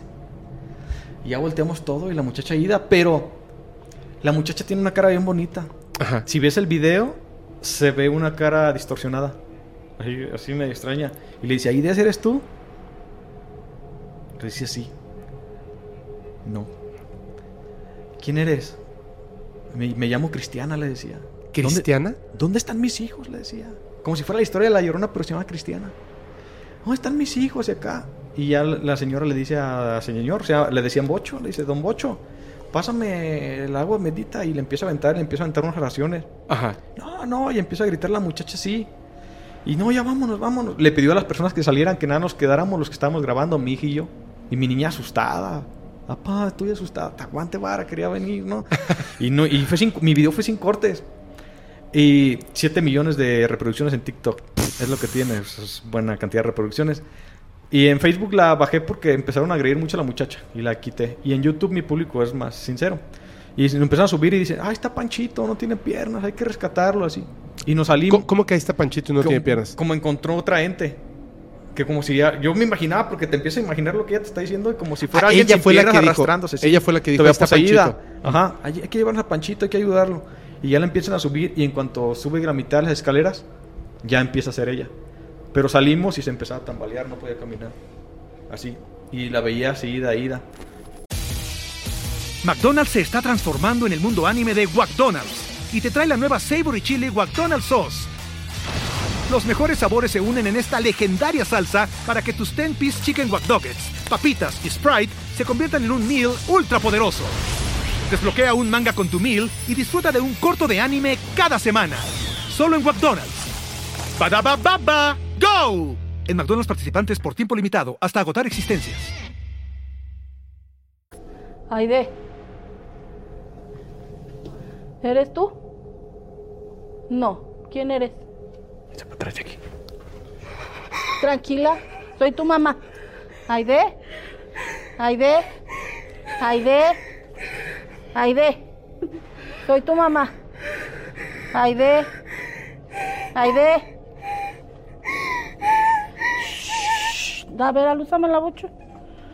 ¿Me dejas sacarte? Te voy a ayudar a ser libre. Déjame sacarte. Déjame sacarte, Aide. Confía en mí, por favor. Déjame sacarte. Por favor, ven. Agarrámosla. Ven, mi amor. Ven. A ver. Ahorita nos vamos a ir con tus hijos. Si me ayudas con tu nombre, nos vamos a ir con tus hijos. Vámonos. Vámonos. Ahí ve. Vámonos rápido para arriba. ¿Por qué? Vámonos rápido para arriba. Tranquila. Vete, este. Luis. Me dirás, ¿viste todo eso? ¿Qué opinas? Dudé, Claro. dudé, pero muchas personas dijeron que sí. Y otras personas han visto ese tipo de asociaciones. Yo nunca lo había visto, Fepo, yo nunca he visto eso. Y te digo, y de hecho hay un canal que no lo voy a nombrar porque según el, vas- el vato dice que analiza paranormales y que no quiere dar publicidad, pero tiene 200, 300 vistas. Este, Puedes mencionarlo y te, te prometo que lo censuramos. ¿Lo pueden marcar por ahí? Porque me, me va a quedar con la duda. porque no le quiero dar publicidad. No, no le des publicidad, te juro que lo vamos a censurar. Se llama... Ok. Hace videos de Alberto del Arco, del Cubo y de todos. ¿Desmintiéndolos? Sí, o- y, y ahora puso que Jalisco es desmintiendo a Jalisco es conocido, pero vamos, muchas personas se quedó como lo de él. Ajá. Y vamos, si ves su, su analítica, dices, güey, Jalisco es conocido, está pensando lo mismo. Yo ni le tiré hate, pero se me hizo mal que dijera que no quiere dar publicidad a canales pequeños. Dije, ah, pues yo no te doy a ti porque eres un canal pequeño. Bueno, también, también hay que entender que, que el hacer este tipo de cosas, y como no, no saben de quién estamos hablando, así que no pasa nada, el hacer ese tipo de cosas te pone en una posición de parecer que eres una persona inteligente y también, pues obviamente te estás adueñando de las vistas de otras personas. Siempre el salseo en, en modo de hate mala onda te hace ver como una persona inteligente, lo cual no eres, y te hace ver como una persona muy hábil para los negocios porque estás generando vistas, lo cual tampoco eres. Simplemente te estás viendo como un vival. Ese, ese es un Y eso- eso es ojete. Ese vato es un vival. Claro, porque, o sea, tú estás aquí con. Me queda claro que eres escéptico, como para que te pongan en ese, en ese canal de esa manera. Sí, no, vio mi video Se me hace injusto. y mo- ajá, pero, Sí, pero bueno. independientemente de eso. Listo. Pero te digo, dudé. Y es mi amiga y todo, pero dudé, pero ahí queda la espinita porque yo no, no, no fue nada planeado. O sea, no fue nada planeado. Y dije, bueno, fuimos a otra exploración, la que ahora sí la de la barranca que te estoy Ajá. contando. Ese día, algo nos decía Fepo que no deberíamos de ir. Ok. Ese día pasó algo y yo le cancelé a un amigo que tiene un canal que se llama Trepacerros por Naturaleza. Le cancelé, le dije, no vamos a ir. Pasó algo con un video que iba a subir. Le dije, ¿sabes qué? Tengo que subir video y no puedo. Bendito Dios o no sé qué. El internet entró bien rápido y se subió. Él ya se había ido porque trabaja conmigo y ya se había ido. Y le dije, David, ya subí el video, ¿dónde estás? Estoy en la carretera todavía. Ya me bajé del camión, pero no me he ido a mi casa. Si pasas por mí, nos vamos. Y ya le marqué a Aide. Aide, ¿sabes qué? Siempre sí vamos a ir. Ah, bueno, ahorita me listo. Llegamos una hora después a la cita. Pero Aide, por la zona en la que vive, no la recogía ningún carro, ningún taxi, ni nada. Me dijo, si en 10 minutos, Luis, no llego, ustedes bajen sin mí. Le marco a los 10 minutos. Aide, ya vamos a bajar. Luis, me acaban de recoger. Aguántame 20 y ahorita llego. Va Aide para con nosotros. Llega Aide y empiezan a llegar vientos. Y le digo a mi compa, ahí grabo mi inicio de mi video. ¿Qué onda, banda? Bienvenidos a un capítulo eh, de Jalisco Desconocido. Oye, compa, ¿por qué se soltó el viento y está relampagueando? Compa, nos va a soltar un tormentón, hay que darle porque va a llover. Este ya se puso pasadísimo de lanza, ¿eh? Miren. Miren, no, no, no. Creo que aquí sí nos podemos resfriar poquito. No mucho. Pero no, nunca había estado yo en la barranca así. Una idea. ¿Cómo vas, Aide? Oh. No sé si esperar aquí. No sé si... si- oh. No terminamos esa exploración. Tuve que ser en dos partes para poderla yo terminar, pero en la segunda parte ya no se la idea. Ajá. Pero en la primera parte empieza a llover, nos refugiamos como podemos, es casi casi un diluvio, si ves mi video, el cielo morado, cayendo hojas, pero pasadísimo. Quiero caminar a un lugar, eso no está grabado, y Aide me dice, no vayas para allá porque hay una persona con el rostro deforme, no vayas, te quiere hacer algo. Es que Aide me dice, no vayas para allá, en serio no, no vayas para allá. Y saben que este muchacho es curioso, pero si Aide no está diciendo, pues no. Que no vayas. Pero pues sí. No, no voy a ir. ¿Usted va a ir, compa? Pero es un lugar que yo voy en la madrugada, Fepo, y lo recorro como si nada. Dije, no puede ser posible que me esté diciendo esto porque no me puede hacer algo a mí, porque yo vengo diario. Pero dije, bueno, no voy a ir porque me lo está diciendo, me pasa algo y te dije, ya, terminó la lluvia y vamos de regreso. No, pues ya nos hizo la exploración, vámonos de regreso. Voy adelante, viene Aide con mis amigos trepacerros. Aide nunca ha habido la barranca. Ajá. Yo que soy una persona que 200, 300 veces te la he recorrido de noche, no, no me aprendo los lugares. Es que la noche cambia. Y sobre todo en tiempo de lluvia que la maleza está bien, bien, bien crecida. No te puedes aprender los lugares. Hay muchas cruces por todos lados de personas que han fallecido por infarto normalmente. De que son viejitos que toda la vida han ido a correr. Ah, de hecho, un lugar para mucho deporte. Claro. Va el Canelo y muchas personas a hacer deporte ahí. Ah, claro, es aquí. fa- eh, 60 años y pues el corazón y, y- y mueren. Si hay accidentados y perdidos, pero creo que son más los que mueren por pasión que por alguna tragedia. Eh, vamos y me grita, Luis, no pases por ahí. ¿Qué pasó ahí? De, no pases, no pases, regrésate. ¿Qué pasó? Y ella empieza como que a rezar. ¿Quién de ustedes trae una cruz? Ninguno tenemos una cruz. No, nadie tiene una cruz. ¿Qué es lo que quieres? No te puedo dejar nada más que mis galletas, le dice. Y empezamos a caminar. Pero ella eh, ya traía las galletas en la mano. Empezamos a caminar, empezamos a caminar. Damos una curva y en la curva hay una tumba. Miren amigos, veníamos normal y es que ya, decidimos abortar la misión. O sea, ya estaba peligroso que siguiéramos. Y ahorita Aide, veníamos allá en aquí, perdón, Aide, veníamos en aquella curva. Y nos dijo, párate Luis, párate, párate, párate. Ni siquiera se alcanzaba a ver esta cruz. Y nos dijo que alguien está pidiendo algo que trae en su mochila. Y David dijo, es que adelante hay una cruz. Pero pues le repito, Aide nunca ha venido aquí. Y ella va y deja las galletas ahí. A lo que voy, era imposible, Fepo. Era, era imposible que, que tuviera una memoria muy chingona a la bajada para que se acordara ahí. Para, para haber dicho, párate Luis, en seco, y no vayas para allá. Entonces, vamos, nuevamente, no fue montado. Se me hace bien imposible que ella hubiera podido haber hecho eso. Pero entre el lado escéptico de Luis, quizás sí cuando bajó, se fijó que estaba ahí ese lugar. Alguna referencia que yo no vi y se la encontró. Pero es porque entra el lado escéptico de Luis. Pero empiezo a creer, porque creo que ahorita es, en esa situación, 80 que creo que en verdad ella vio eso y 20 que Luis no le puede comprobar de que ella estuvo ahí en el punto. Mira. Entonces es lo que te digo, me estoy relacionando de personas, antes quizás no me relacionaba con nadie así.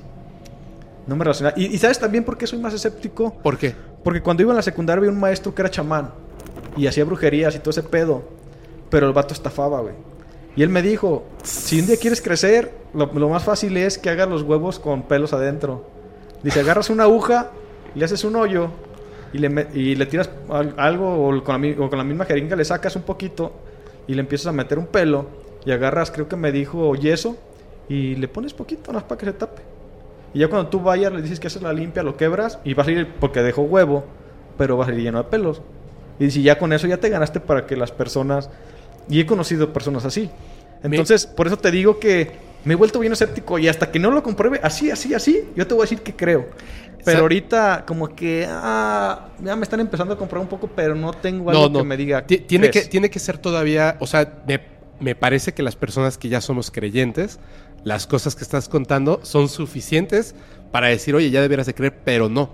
Al contrario, me parece que, que está bien que tengas todavía como que un- una, una meta más alta para decir, ahora sí voy a creer. Mientras tanto, a lo mejor todavía no puedo explicar estas cosas y hasta que llegue algo más top lo voy a creer porque tienes razón. Y fíjate que es una de las cosas, no conozco a Aide, eh, ella es la... De hecho, la deberías de ella es- traer. sí, lo- mañana les hablamos, bueno, al rato les hablamos. O si quieren, ¿sí? ¿Ya está? Bueno, ahorita lo van a ver, ahorita lo van a ver Sí. porque medio mundo nos ha hablado muy bien de, de Sí, no, Aide. no, ¿Cómo se llama su mamá? Yadira. De Aide y Yadira. Saludos, Entonces, doña Yadi. Pero así con una P grandísima, que ya se volvió mi palabra, qué horror. Hay una cosa que me parece bien interesante, lo vi hace poco en TikTok, de hecho, pero está en, redes sociales, ya tiene mucho tiempo. Un influencer así de estos que tienen millones y millones y millones y se dedica a otro tipo de cosas, contenido totalmente distinto del fenómeno paranormal de cualquier tipo o misterio, eh, se da cuenta de algo que todos nos hemos dado cuenta, que es cuando una red social está en auge, hay personas que utilizan ese auge a su favor. Por ejemplo, yo te conté de, de una persona que conozco que es un explorador urbano. Yo no lo sigo y me cae muy bien, me llevo muy bien con esa persona, no lo sigo, pero a cada rato me sale en TikTok. Banda, miren, hay una abuela ahí al final del camino. Y digo, Dios mío, ¿no? Y hasta la foto de portada se ve como un conejito, así con una mascarita. Pero definitivamente, o sea, digo, bueno, y luego los comentarios y digo, pero, o sea, ¿de verdad se lo creen o todos están entrando así como que eh, a la payasada como yo porque sabemos que eso es falso? Definitivamente. Le paso, ya me quedo en los en vivos, me paso y sale una persona vestida con unas calaveras por aquí, por allá, diciendo que yo te voy a leer el futuro y bla, bla, bla. Y, y al rato veo que esa bruja, sin decir nombres, sale en televisión y por aquí, por allá. Y digo, claro, está capitalizando. Está capitalizando con la ignorancia de las personas, como lo hacía tu maestro.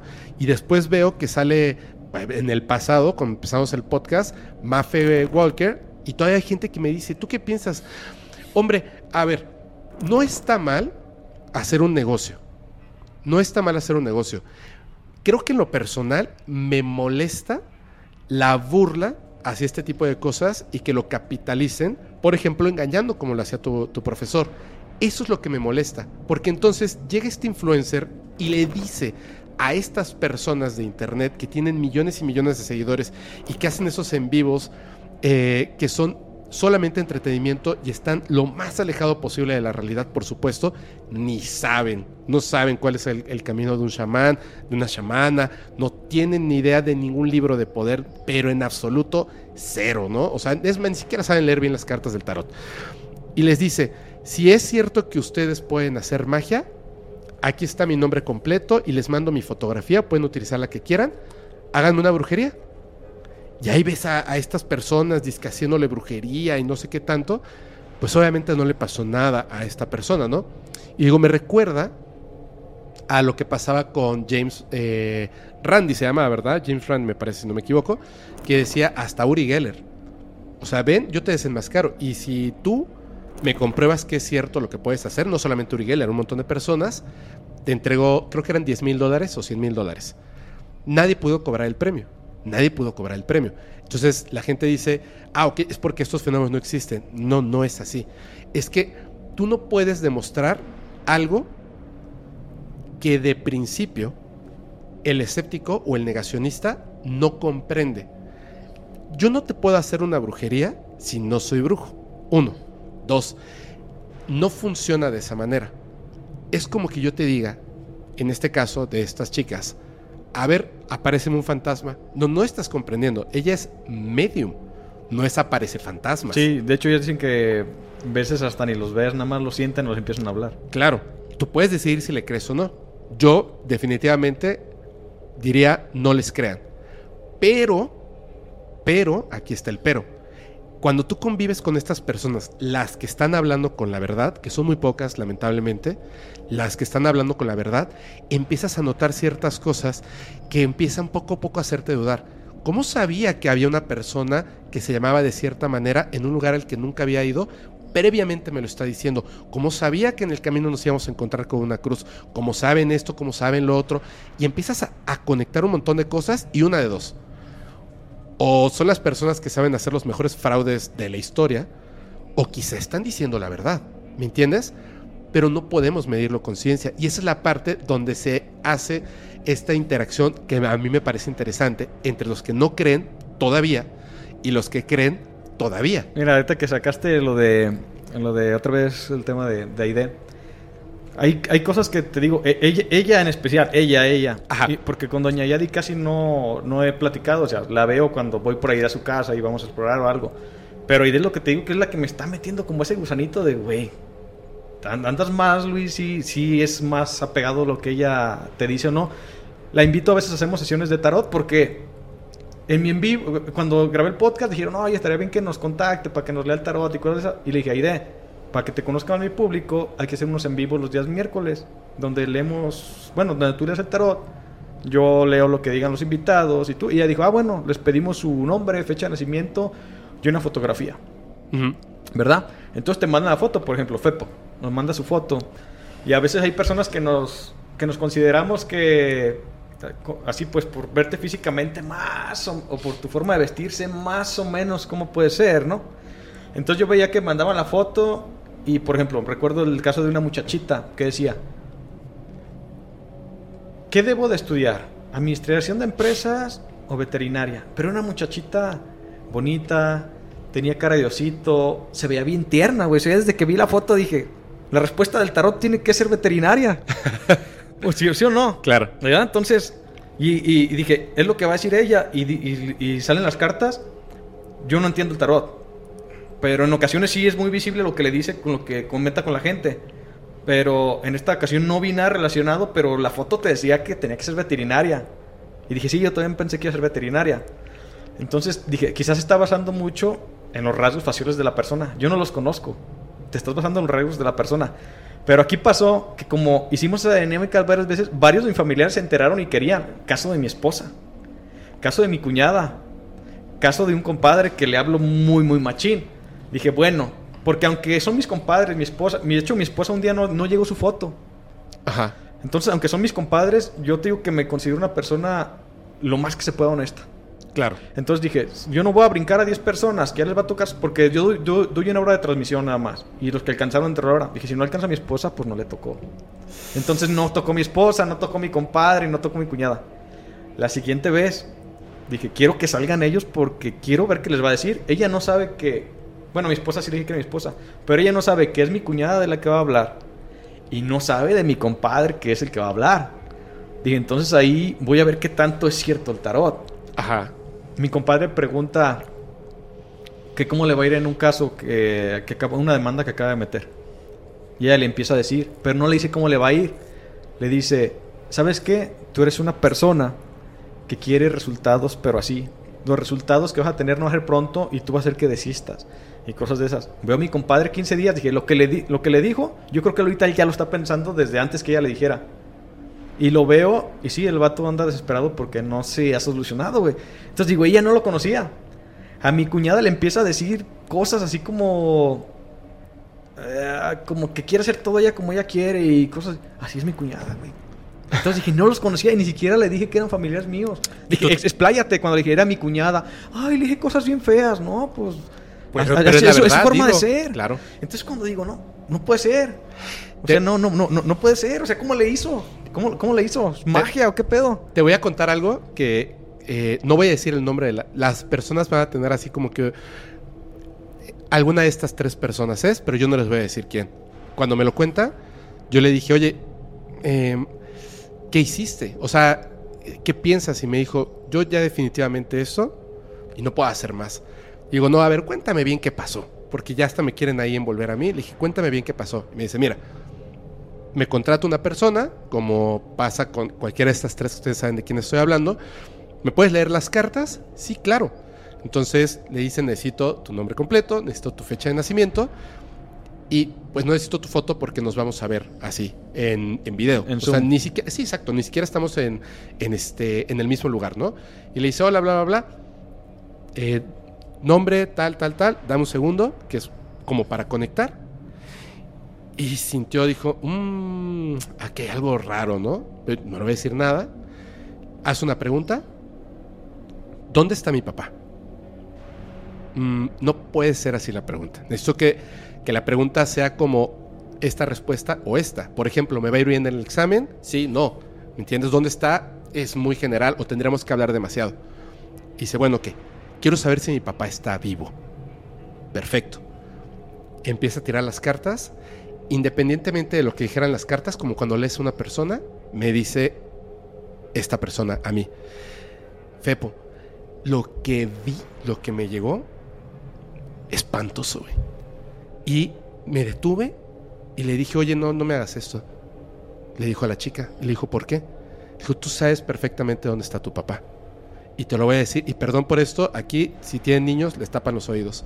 Dijo, tu papá está en pedazos, tú sabes en dónde y tú sabes quién le hizo eso. No me hagas esto.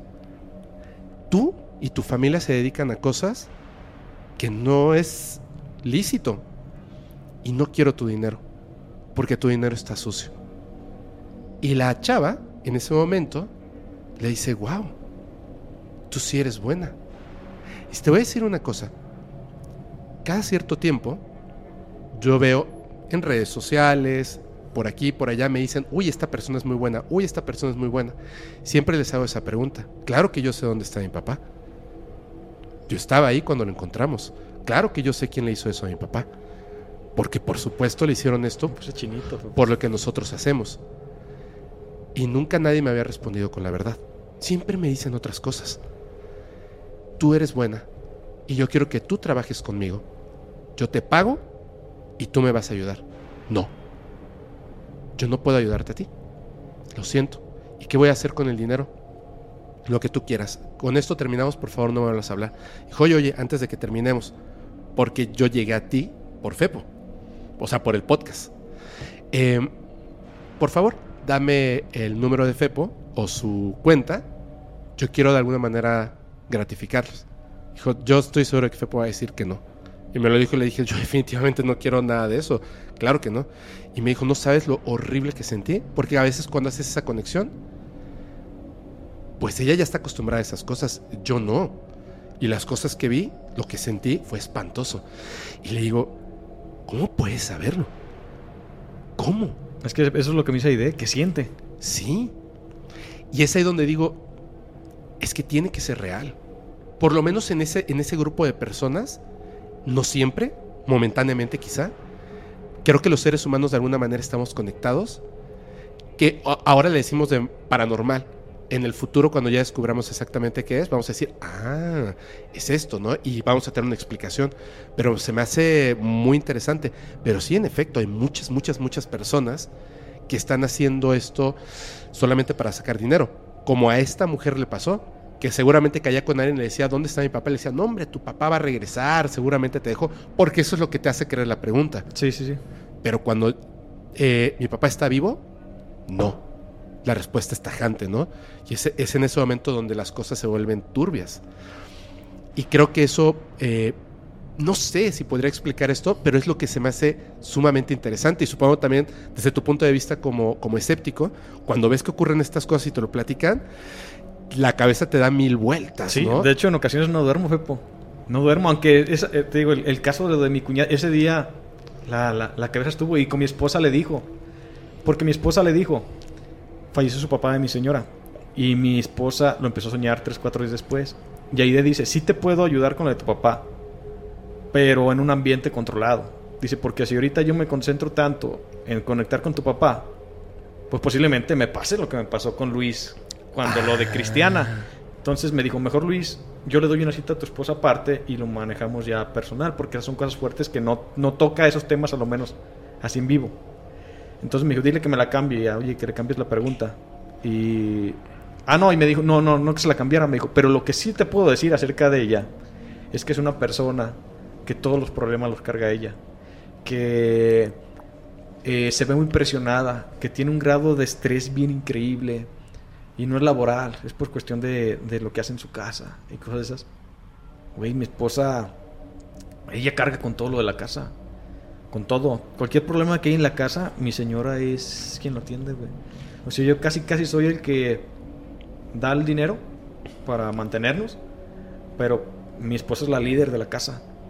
Y eso le transmitió con la foto ID sin que la conociera. O sea, sabía que era mi esposa, pero nunca se habían visto. Y también dije, lo, lo que le describí a mi esposa es lo que aseguro mi esposa sí está depresionada, así se siente. Y, y hablé con ella. Le dije, tómate las cosas más tranquilas acá, porque sé que andas así, pero no lo cuentas. Y pues sí se sentía así mi señora, güey. Entonces cuando te digo, Aide es la que sí me ha hecho que mis cables, que yo según yo los tenía bien unidos, está haciendo que se me empiecen a cruzar. Claro. Por algunos detalles. Claro. Pero aún así, mi lado escéptico me dice que no, que debe haber algo quizás detrás o algo que yo quizás pudiera entender porque pueden saber cosas de los demás ellos. Yo, yo, yo siento que de alguna manera las personas que tienen ese don de la mediunidad, los que sí, sí, sí son de verdad, a veces tienen manera de comprobarlo, sin querer. O sea, no sin querer, sino no tan controlado, sino, oye, a ver, dime de esta persona, y en ese momento que hay como, como una conexión limpia, ¡pum! ¿no? Sale y te quedas, o sea, desde afuera así dices, ah, caray, ¿cómo? Te voy a contar dos cosas rapidísimas. Uno, medio mundo ya lo sabe, hasta es una broma del podcast. Estaba en un coche, íbamos a, a- a un hotel en Riviera Maya cuando comenzaba el podcast. Y este. Y yo iba platicando con un amigo y, y- y mi cuñada, ¿no? Una, una cuñada que tengo. Que, bueno, no, es cuñada, una amiga. Bueno, íbamos así platicando, solamente íbamos los tres en el coche. De un montón de cosas, de la Virgen, de etcétera. Sí, pasé Del al menos al trayecto. de todo, íbamos platicando así como que muy muy fuerte y de repente yo dije, bueno, bueno, a ver, eh, ¿qué onda? con- Siempre he tenido la duda, o sea, como de broma dije, de cómo se hace bien el arroz. ¿Ustedes hacen bien el arroz? Sí, perfecto. Ahí me queda súper bien, pero a, a él le queda mucho mejor, etcétera. ¿no? Y le dije, ¿cuál es la medida del arroz? O sea, ¿cómo es? O sea, ¿cuánto hay que echarle? Porque yo sé que están... Me dijo, no, no, no, no te metes en, en pelotas. Es dos tazas de agua por cada taza de arroz.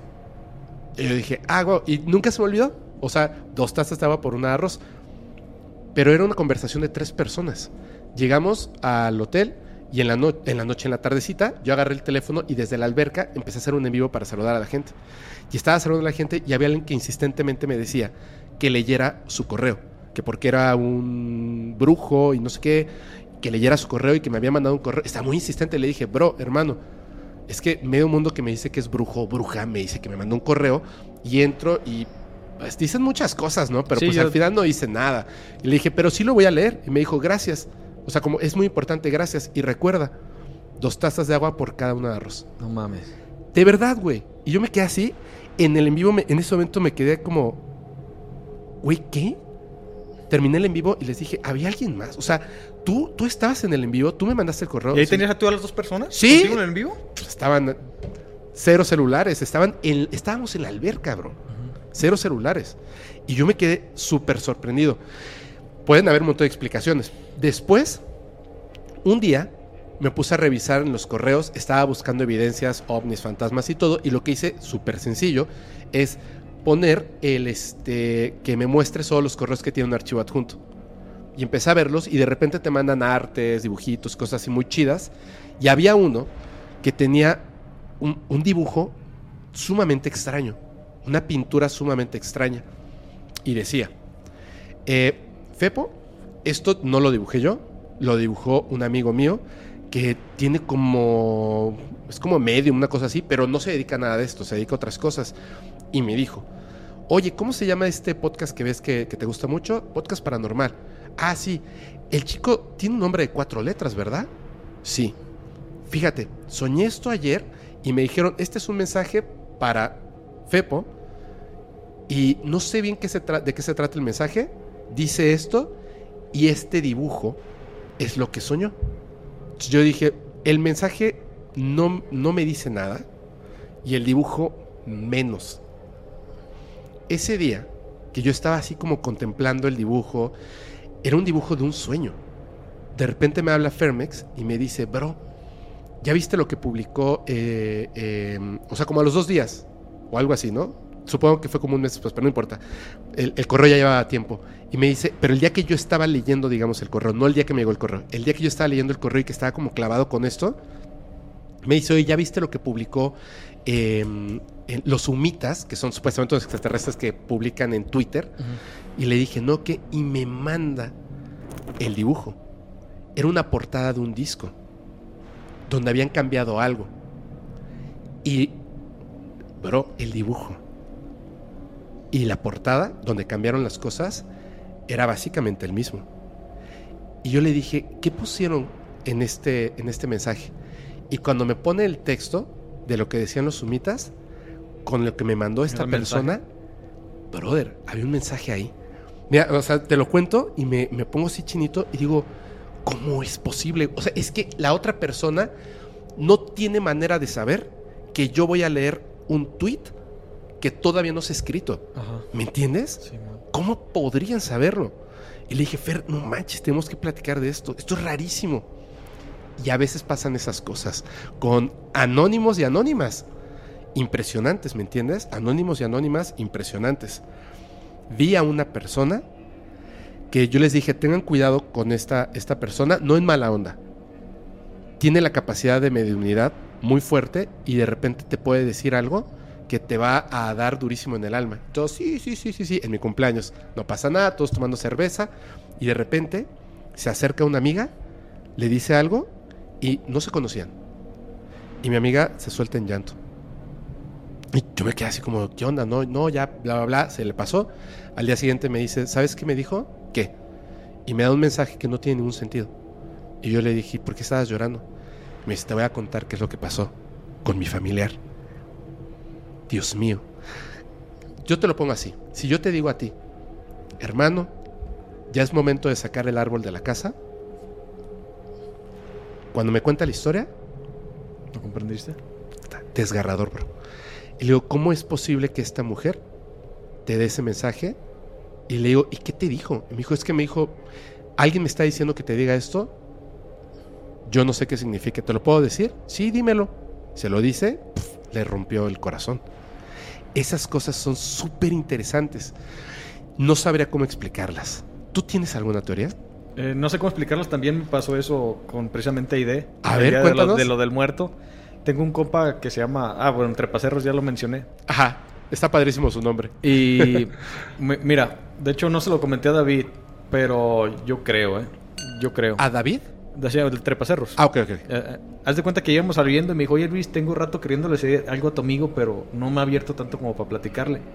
Y me dice, hay una persona que todo el rato la he tenido aquí y me dice que se siente muy orgulloso de lo que ha hecho hasta ahorita y que le da gusto que siga haciendo, o sea, que, que siga viniendo a caminar a estos lugares. David siempre, siempre, toda la vida, me ha contado que su hermano desde niño, y, no- y vamos, a Aide yo nunca le había platicado a David, que desde niño lo llevaba a la barranca. Pero la cuestión es que Aide se dijo que se lo estaba diciendo.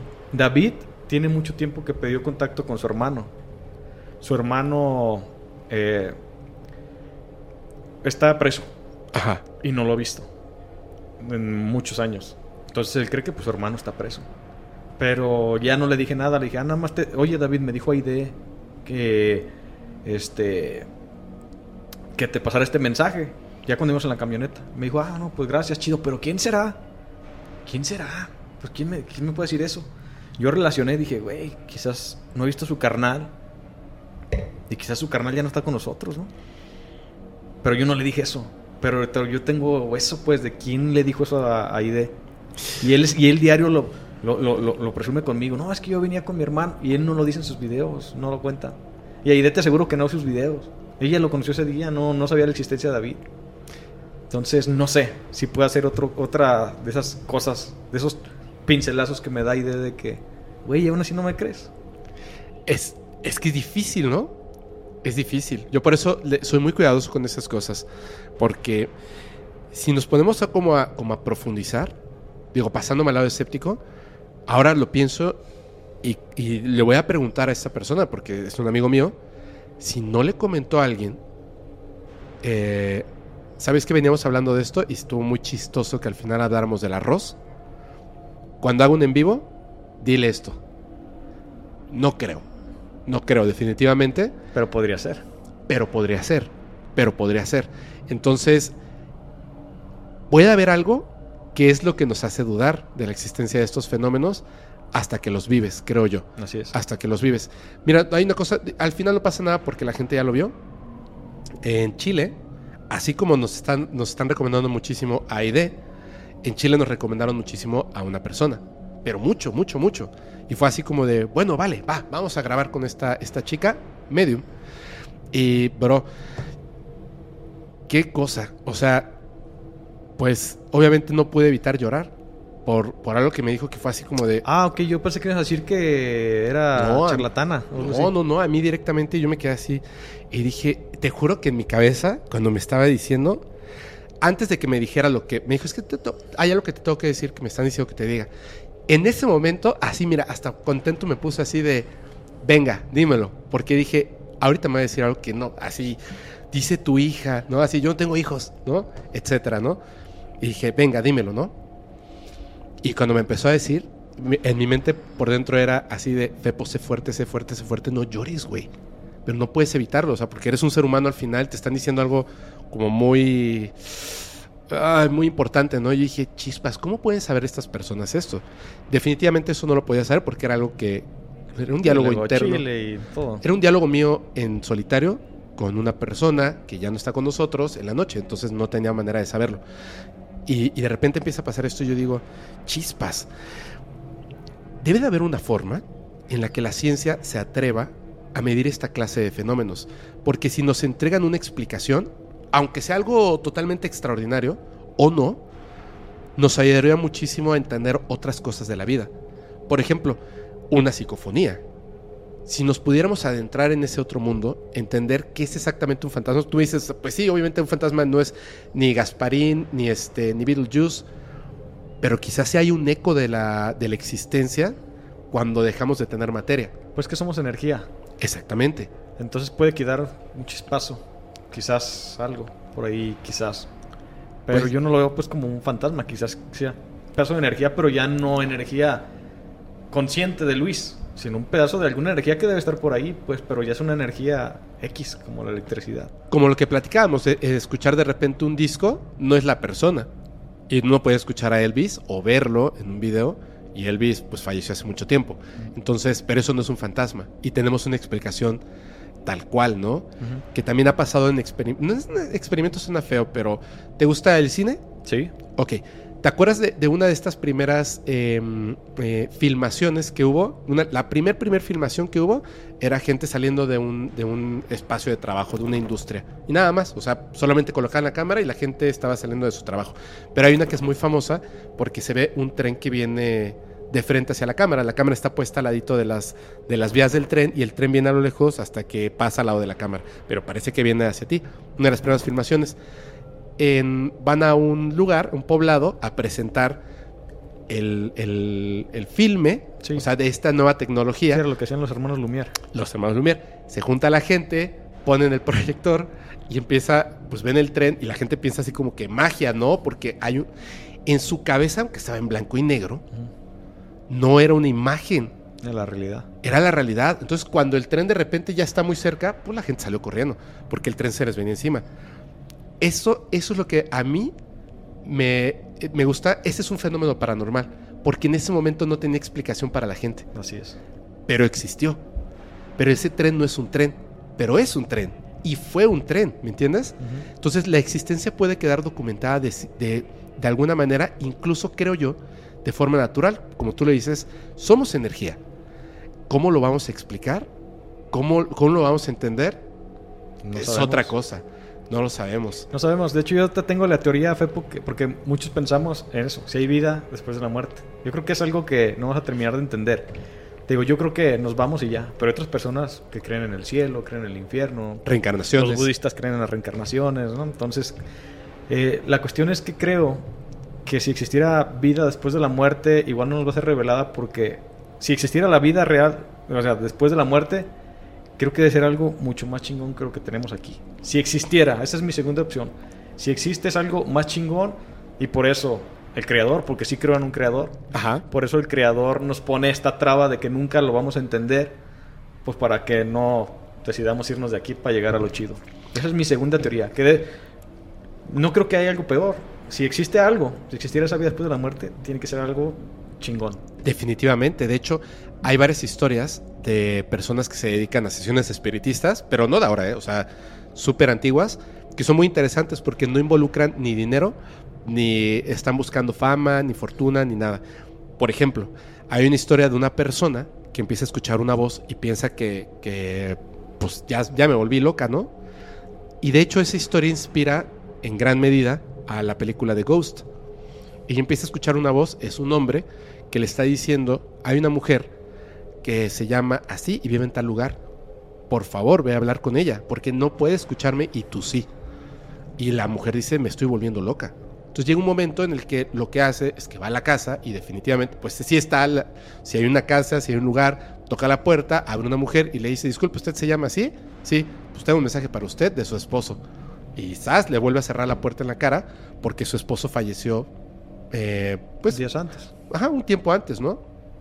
Y le vuelve a tocar porque la voz dice, yo te voy a dejar en paz hasta que me ayudes. Le dice, a ver, no quiero dinero, no quiero nada, solamente ya no quiero tener la voz en la cabeza. Y su esposo me está diciendo esto, tiene un mensaje para usted, por favor, escúcheme y ya, ¿no? Escucha el mensaje. Y el mensaje era que había dejado eh, unos números que eran una, este, una cuenta bancaria que la esposa no sabía que existía. ya ya había dinero. Entonces le decía, pues ve por ese dinero, pues ya no lo voy a tener yo, no se lo queda el banco, quédatelo tú. Y ya, y listo, eso era todo el mensaje. Entonces a ella le parece como muy interesante y le dice, oye, ¿puedo hablar con él?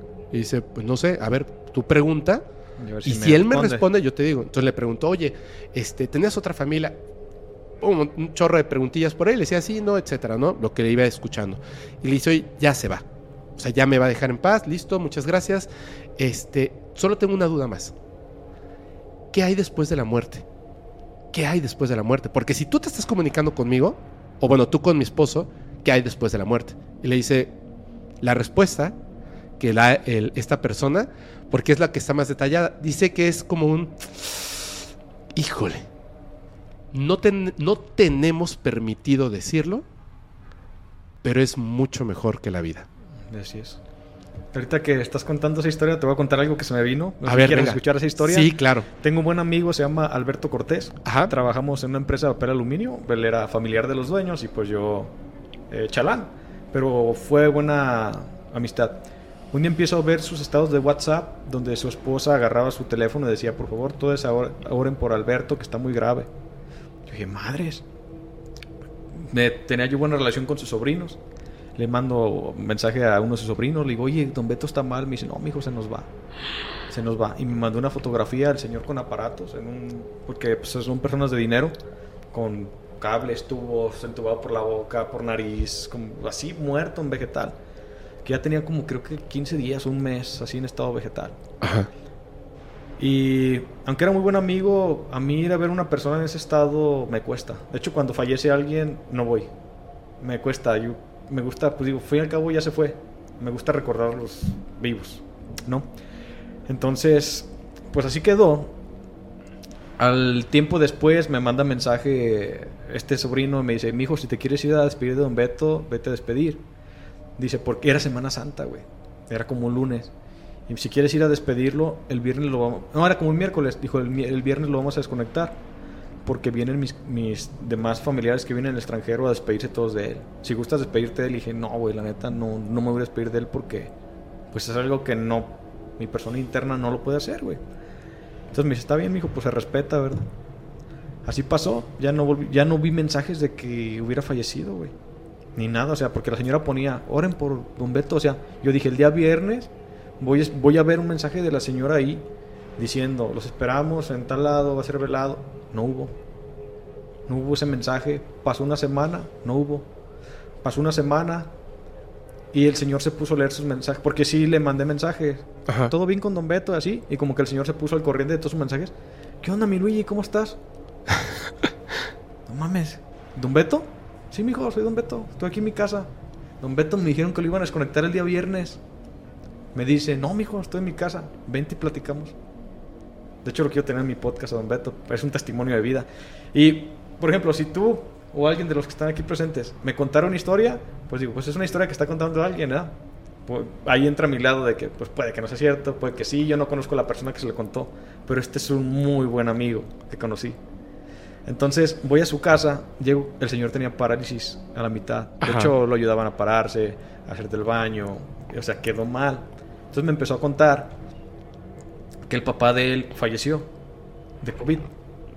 Falleció de COVID y dice don Beto que él vio cuando sacaron a su papá, que lo sacaron así como envuelto en algo y lo aventaron en, en así, pues dice, mijo, parecía como si hubieran agarrado un animalito y lo hubieran tirado. Dice, tú sabes que yo soy muy católico, yo sé que tú no eres tanto. Dice, pero yo en verdad ese día odié a Dios. Odié a Dios. Lo odié, lo maldije y todo lo que no tienes idea. Lo dejé de querer. Al tiempo Don Beto cae enfermo de COVID.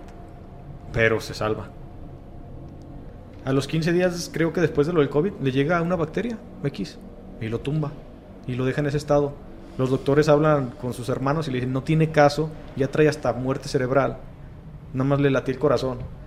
De que lo sigan atendiendo. O sea, no, pues él ya está por, por máquina. O sea, ya no, ya desconectenlo. Fue cuando tomaron la opción de desconectarlo el viernes.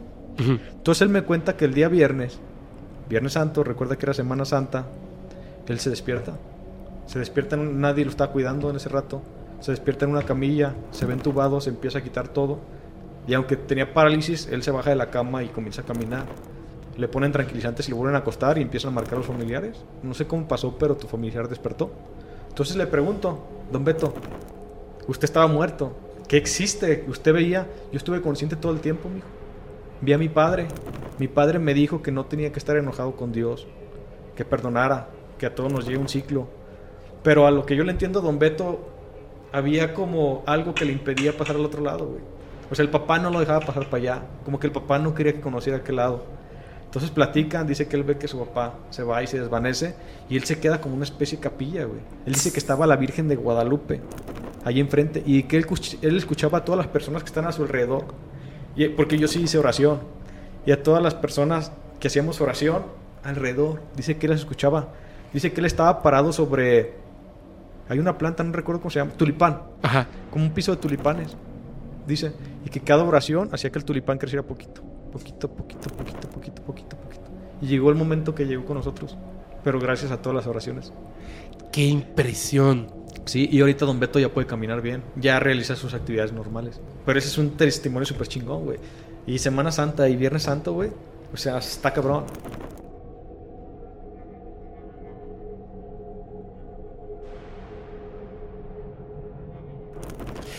Te- Él, él- él- él tiene ese tema para contar. Pues no sé, le han pasado varias cosas, pues, pero no sé si sean temas que él quisiera contar. Pero en este tema lo sentí muy en confianza y me atreví pues a preguntarle ciertas dudas que tenía acerca de mi escepticismo. Y te lo puedo contar, es un buen amigo, mm, está contando su testimonio y pues, pues ahí está, carnal. la Es- es esos un testimonio hermoso, la pena, machín. Es un testimonio hermoso y la verdad es que eh, me hizo recordar algo. Ay, voy a pedir disculpas, pero te lo voy a contar. Eso, eso que acabas de contar sobre todo el tema de los tulipanes y las oraciones y cómo el papá no, no, no es que no le permitiera, sino que no quería que como que se asomara, ¿no? Sí, Creo porque que- así iba a quedar allá. Exacto, exacto. Te voy a contar algo. Mira, en, en un momento involucra hasta artistas muy famosos de la música. Muy, muy, muy famosos. Y voy a buscar, te, te lo voy a pedir a ti, vo- vamos a buscar eh, este testimonio en video para que vean de lo que lo que lo estoy diciendo, por extraño que parezca, es verdad. Tengo un amigo, se llama Gabriel. Hace años que no sé absolutamente nada de él. Yo estaba seguro cuando vi que, que se fue a Colombia y grabó con, con, híjole, o sea, una de estas empresas de las más grandes de la música urbana, que fue hasta allá, grabó video, etcétera. Yo dije, no, hombre, este ya va para el cielo, ¿sabes? O sea, al estrellato total. Y después, ya no supe nada de él. Ya no sé si continuó en la música o no, lo cual me da como, híjole, creo que tenía mucho futuro, pero creo que, en, en la música, pero creo que por alguna razón decidió no aventarse a un futuro impresionante y un éxito impresionante. Espero que en algún momento lo haga. Gabriel eh, es conocido como que su seudónimo es el Ángel Negro. Yo no sabía por qué había decidido esto del Ángel Negro hasta que lo conocí. Cuando lo conocí, lo conocí en su casa y me empezó a platicar un montón de cosas. Entre estas cosas que me platica, imagínate, él vive, en, bueno, vivía en Cancún, Quintana Roo.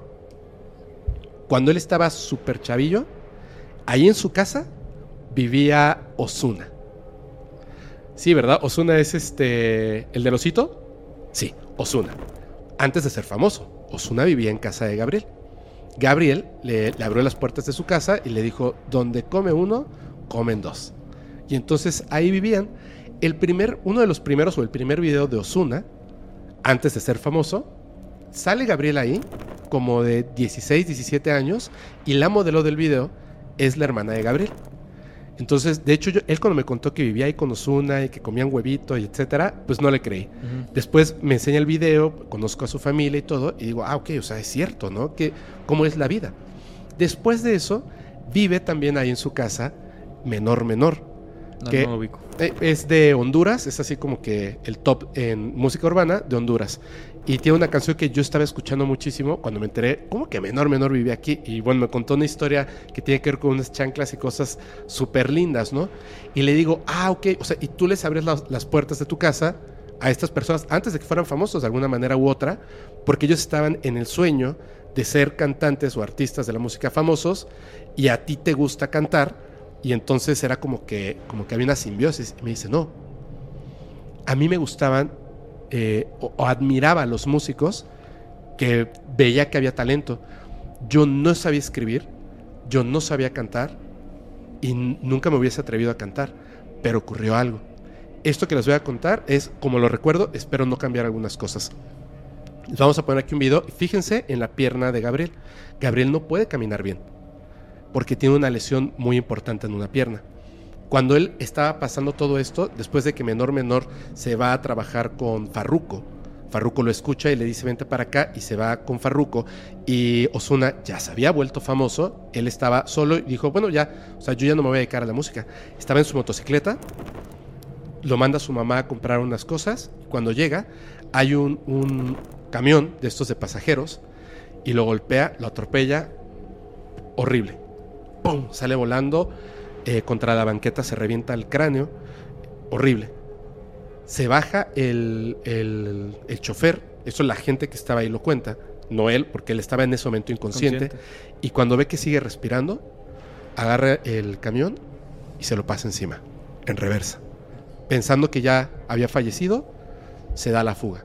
Porque, pues, ya sabes lo que se dice Sí, el mucho. clásico de los camioneros, no lo dejes vivo, mátalo. Sí, sale más barato un funeral es. que una asistencia médica. Por lo que sea, Gabriel sobrevivió.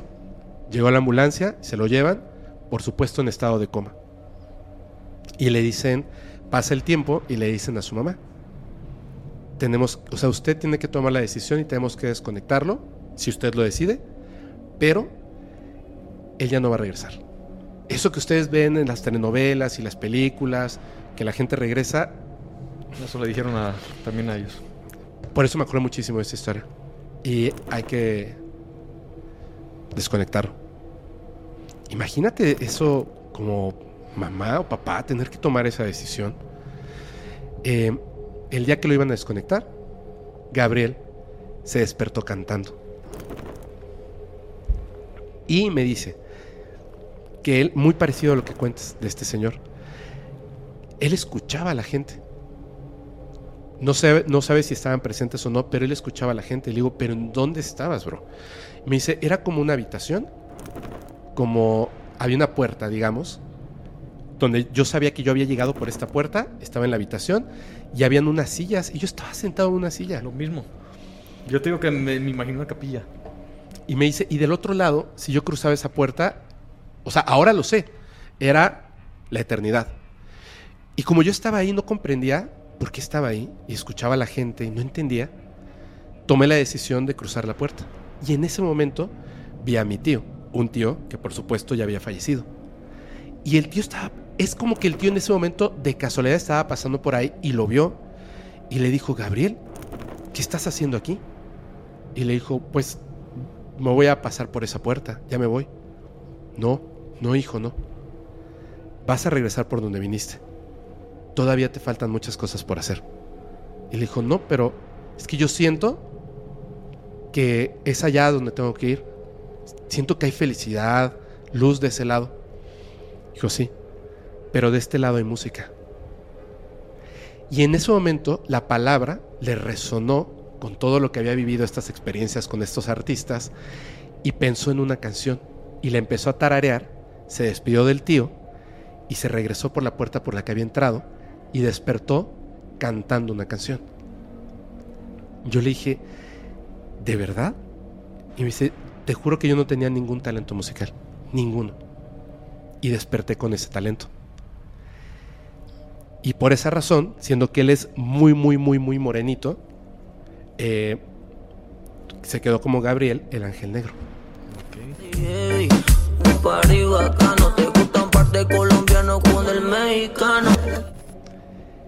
Y es tan Sí, muy similar, tan similar, Muy similar. ¿qué habrá del otro lado? Sí. De hecho, yo digo, me imagino esa capilla totalmente. Bueno, no me dijo que era una capilla, pero yo me imagino que es una capilla. Imaginas la Virgen, lugares para sentarte, como un túnel. Dices, pues es la entrada a la sacristía, no sé, algo así. Por ejemplo, ¿tú- ¿a ti te gusta Lost, la serie? Sí, bastante. ¿Cómo finaliza? Están en algo que parece ser una iglesia, Es- pero no es una iglesia. Sí, bueno, no me acuerdo el final, pero están en. Está en un lugar que parece una iglesia. No, no es como una pierna de acá de, de una estatua. No, no, no, ya al final todos Ah, sí, sí, sí, sí, sí, sí, sí, están en una iglesia, sí, cierto. sí, es como una iglesia porque tiene cruces, tiene diferentes símbolos de, de Sí. religiones Sí, es una iglesia que es cuando dices que todo todo. fue un sueño. que no fue un sueño, ya están cruzando al otro lado. así es, así es. Pe- perdón por el super mega spoiler. ah, ya es una serie bien vieja. Pero me parece que, que trataron de explicar esto. Porque es la idea que se nos viene a la cabeza, ¿no? Un lugar así como blanco, como santo, eh, esa es la idea que, y con la, la idea, o sea, bueno, lo que cuentas de los tulipanes, qué concepto, bro. O sea, se me hace increíble. Sí, yo nunca, de hecho no me imaginara que me fuera a decir eso, pues. Un tapete, bueno, me imagino un tapete de tulipanes creciendo con cada oración. Digo, es que ¿de dónde sale eso, pues? Él lo vivió. Qué bruto. Él lo vivió y ese día yo andaba bien chinito y alegre. De hecho, hubo un momento que hasta iba a llorar. Que Sí. normalmente yo no lloro delante de la gente. Pero ese día sentí ganas de llorar. Me sentía feliz porque lo vi ahí. Y he ido a visitarlo creo que una vez más nada más, pero a veces sí estamos en contacto en el WhatsApp. Y le, lo invité al WhatsApp, al Canal. al, al canal, al, al que dé su testimonio, pues. Pero no ha habido chance ahorita. Estaría padrísimo, estaría padrísimo escucharlo así de, de primera mano, ¿no? Todas la, las sensaciones que, que sentía, ¿no? De estar ahí. De hecho, tengo un video. Fíjate. Ese día, cuando me dijeron que se iba, lo iban a desconectar, yo iba a ir a la isla de Mezcala. En la isla de Mezcala es en el lago de Chapala. Ahorita aquí estamos en un lago con una isla y ahí hay una prisión abandonada. Entonces yo andaba tan triste ese, ese episodio que dije, yo nunca dedico palabras. Más, creo que una persona le ha dedicado palabras en uno de mis videos. Y dije, le voy a dedicar unas palabras a Don Beto. Que hasta donde esté y me despido de él, me despido de él en mi video porque no lo voy a hacer presencial. Dije, lo voy a despedir en mi video. Se me olvidó. Se me olvidó. No lo despedí. Llegué a casa. Y no lo despedí, güey. Pero ese video fue... Lo sentí especial. Hubo una conexión con ese video porque yo me, desquedé, me quería despedir de mi amigo en ese video. Pues ese video cuando lo subí fue mi video que yo puedo decir que me hizo ganar dinero. Ese video, no sé si porque tenía sentimiento muy impregnado, no sé. Claro. Pero me acuerdo que ese día yo fui a grabar un programa, me invitaron a un programa de televisión, primer programa que me habían invitado. Y en el intermedio agarré mi celular. Era un intermedio de 15 minutos y estaba checando yo la estadística de 5 minutos. Estaba creciendo de 5000 en 5000. Me compré un dron para el canal. Qué chido. Pero creo que porque ese, ese, ese sentimiento yo lo quería en mi video. Y aunque no me despedí de él y no le dediqué esas palabras, ese video se siente el sentimiento de Luis.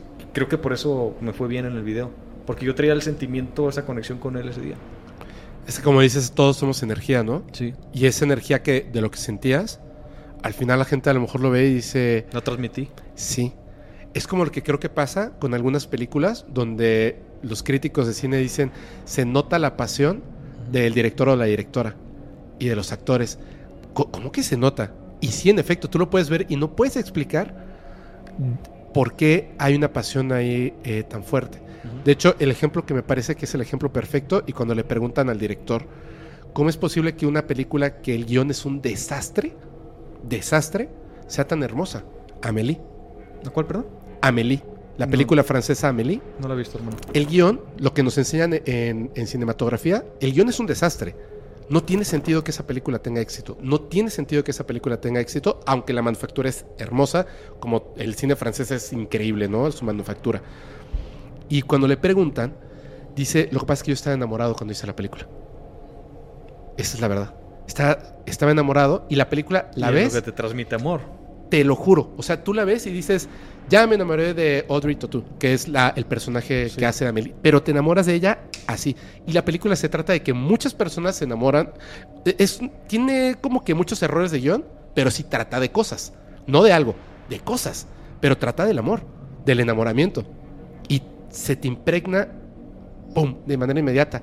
¿Cómo es posible que la energía de un ser humano, de una emoción en específico, se pueda transmitir? Y tú la transmitiste en ese video. Y Sí. por eso tiene un efecto, ¿no?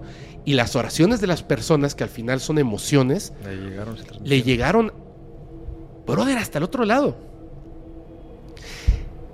Qué importante puede ser entonces eh, esa, esa energía cuando alguien sabe o sentirla o emitirla, ¿cierto? Sí. Eso es lo que para mí es un brujo o una bruja.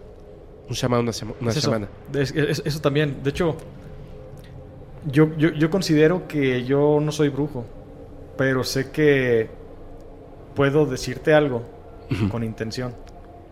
Y si te lo hago con intención, se te va a pasar lo que estoy sintiendo. Yo siento que yo tengo esa capacidad de decir las cosas con intención, sean buenas o malas.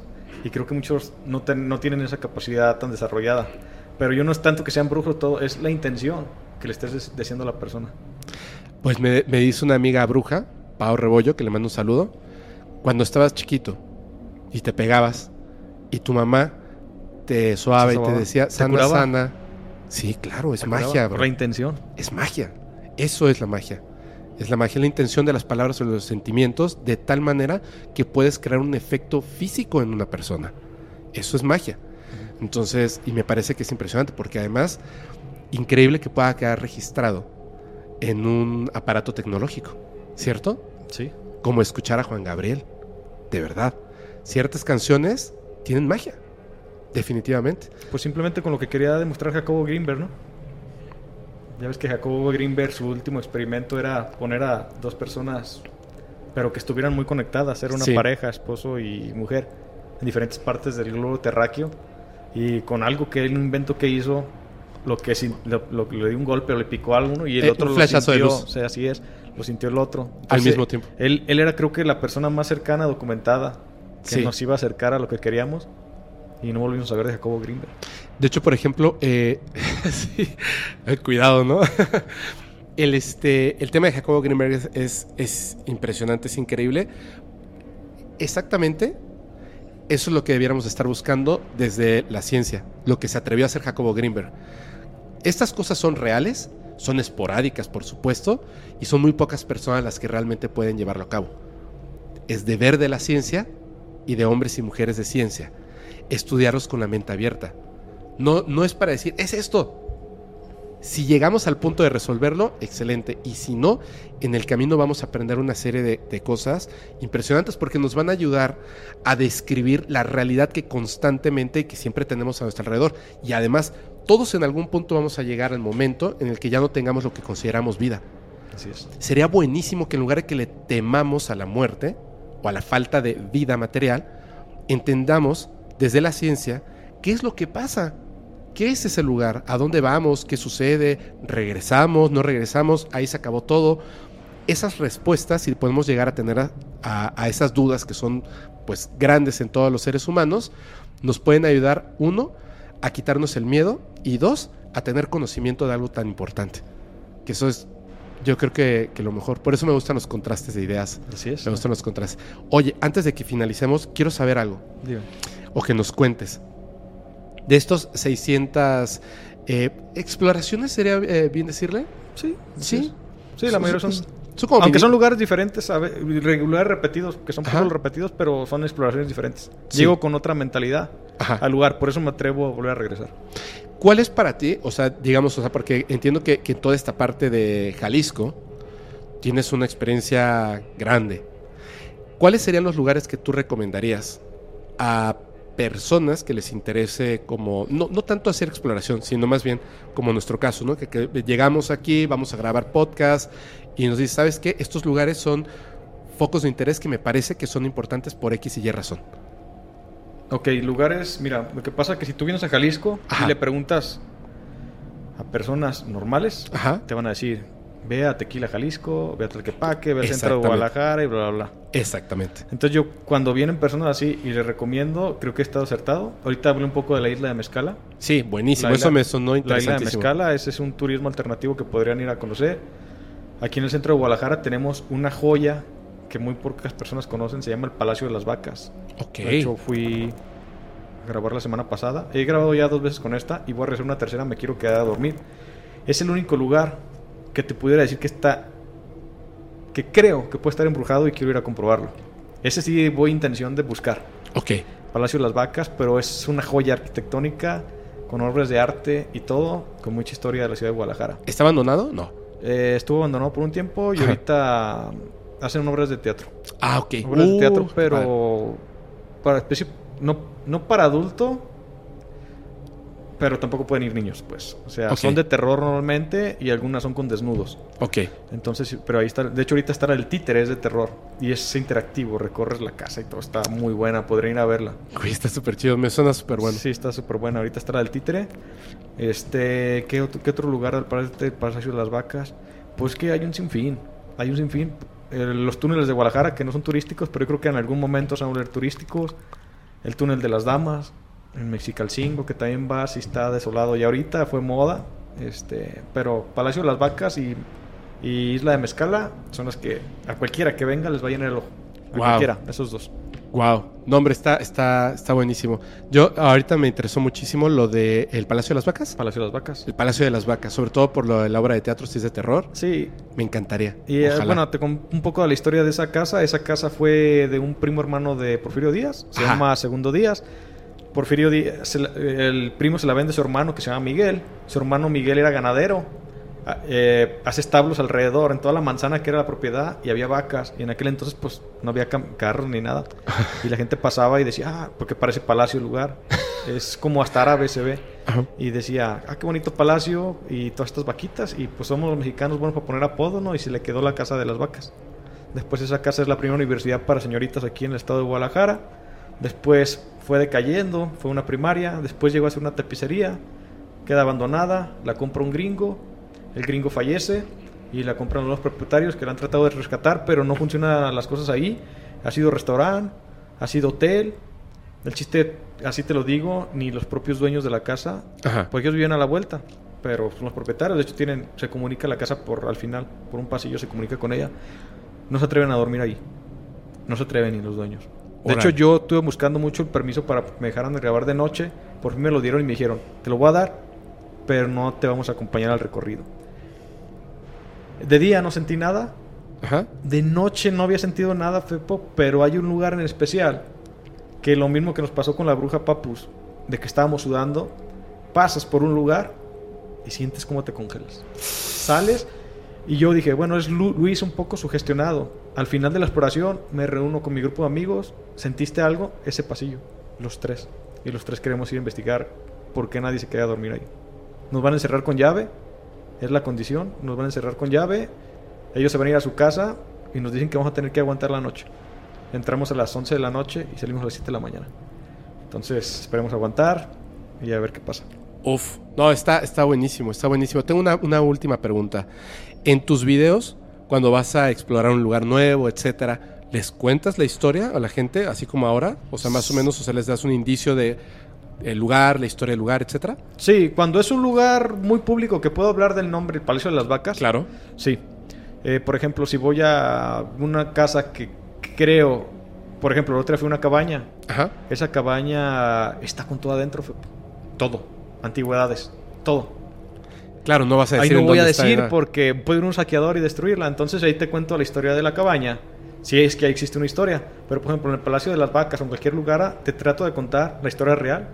Te conté la historia de Segundo Díaz y todo eso. En mi video te vas a encontrar con lo que la gente cuenta y te vas a encontrar con la historia. Si tiene un propietario real con el que puede platicar, te vas a encontrar con la historia que te cuenta el propietario y te vas a encontrar con la historia de lo que sintió Luis Abarca. Qué chido. Ese es el plus de mi canal, que tienes las diferentes variables y en lo personal, aunque me considero escéptico y todo, de todas las historias que te pueda contar, la historia que más cuenta es la leyenda urbana. Qué chido. Así es. Qué chido. Sí, por lo que voy, por la leyenda urbana. No, está padrísimo, está padrísimo. Y además porque eh, creo que en, en este capítulo, con esta conversación, se entiende muy bien cuál es, eh, digamos, la postura del escéptico. No es la del negacionista. No es la del negacionista. Dice, yo no creo en esto, aunque pase, es que no tengo una explicación. Si tuviera una explicación, pues ya no sería escéptico. Así es. Pero no hay una explicación. Así es. Y, y de hecho, en la mayoría de los casos, en realidad, cuando se trata de un fenómeno real, no hay una explicación. Hay una, un escepticismo de qué es lo que está pasando que nos obliga a curiosear, a investigar. Investigar. Claro, si no, pues de qué caso tiene, ¿no? Digo, yo, yo soy lo contrario, yo soy súper creyente, pero luego me topo con pared porque yo chispas. Yo creía que esto era real, pero no era.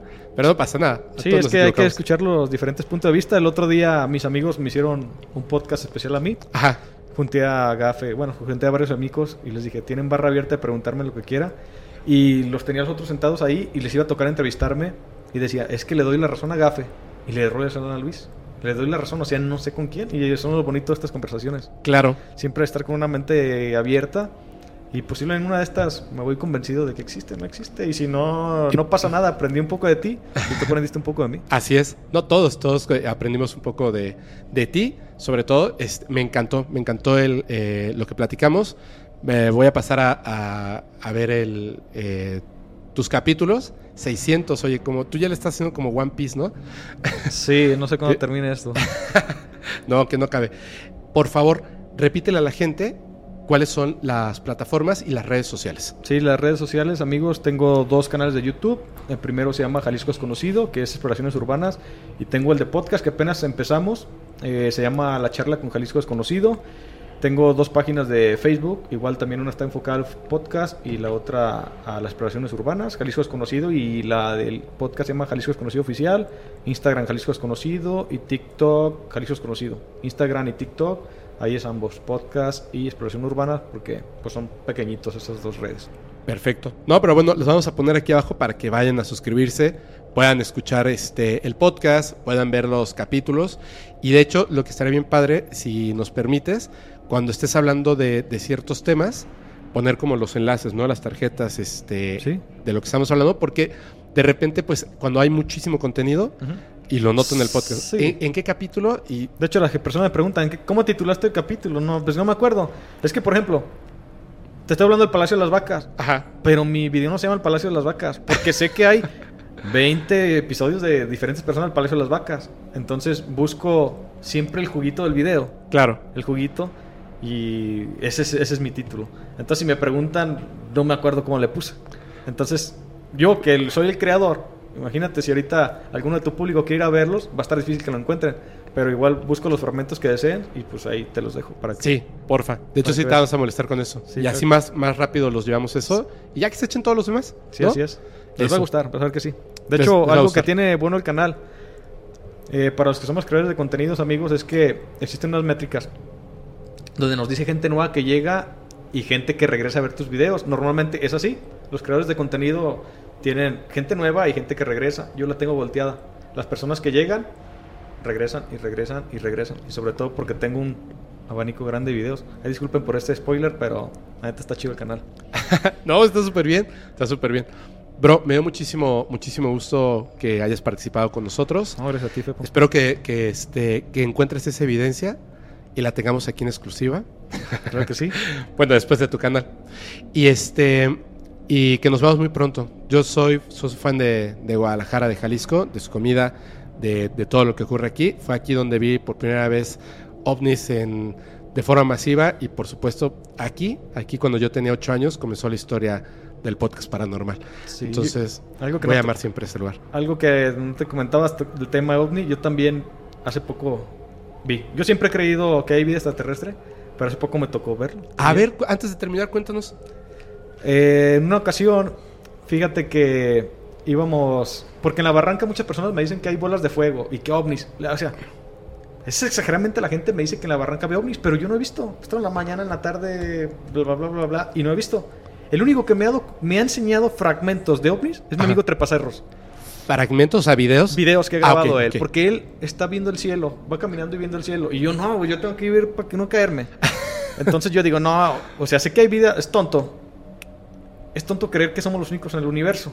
La verdad es muy tonto. Sí. Eso, es- eso no, no- no puede ser.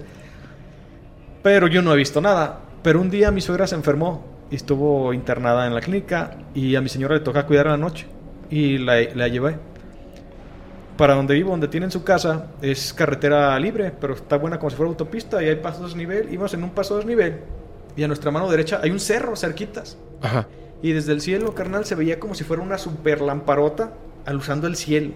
Una super lamparota. Machín, machín. Dije a mi señora, mira, ya viste. Es un cerro donde hay algunas casas de campo. Ajá. Pero pues dices, en el cerro, ¿quién puede vivir ahí, no? Entonces yo le dije a mi esposa, ira, ya, es-", porque ves las noticias, ¿no? Y que desde el helicóptero ráfagas, ta, ta, ta, ta, ta. Dije, "Y ya les cayeron esos vatos, ¿verdad? Dije, yo creo, están alusando y ahorita se va a armar la ráfaga. Y no, carnal, el cielo seguía, el cerro seguía alusado. Como si fuera, ¿cómo te explico? Una lámpara en la oscuridad, que alcanzas a ver cómo abre esta luz así. El cono de el luz, cono ajá. de luz lo alcanzabas a ver en el cielo, pero no veías que había arriba.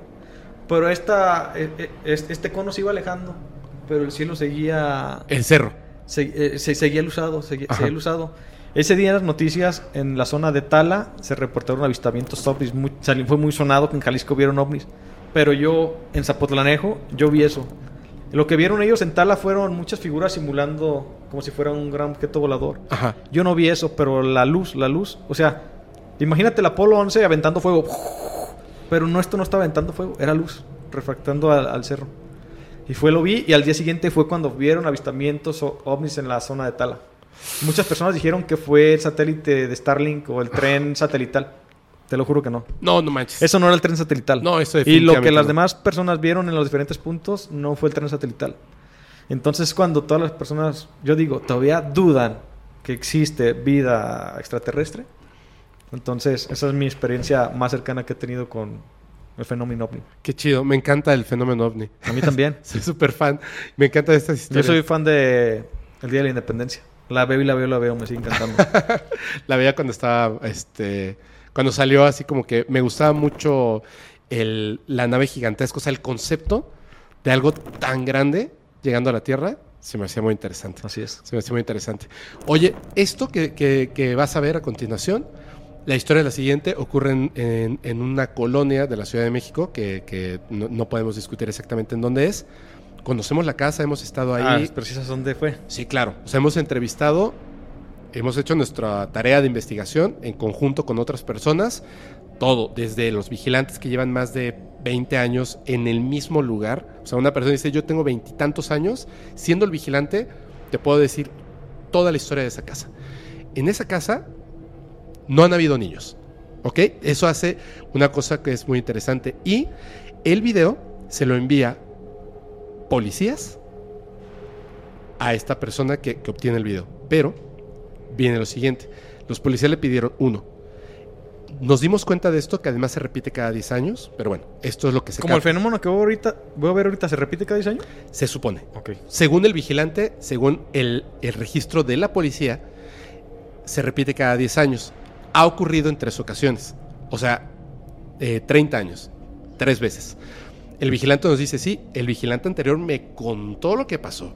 Pasó estando conmigo y pasó una tercera vez, o sea, dos veces conmigo y una con el vigilante anterior. O sea, yo puedo dar fe de que es cierto, cada tres años, digo, cada 10 años ocurre. Pero la cuestión es la siguiente. En esa casa no han habido niños.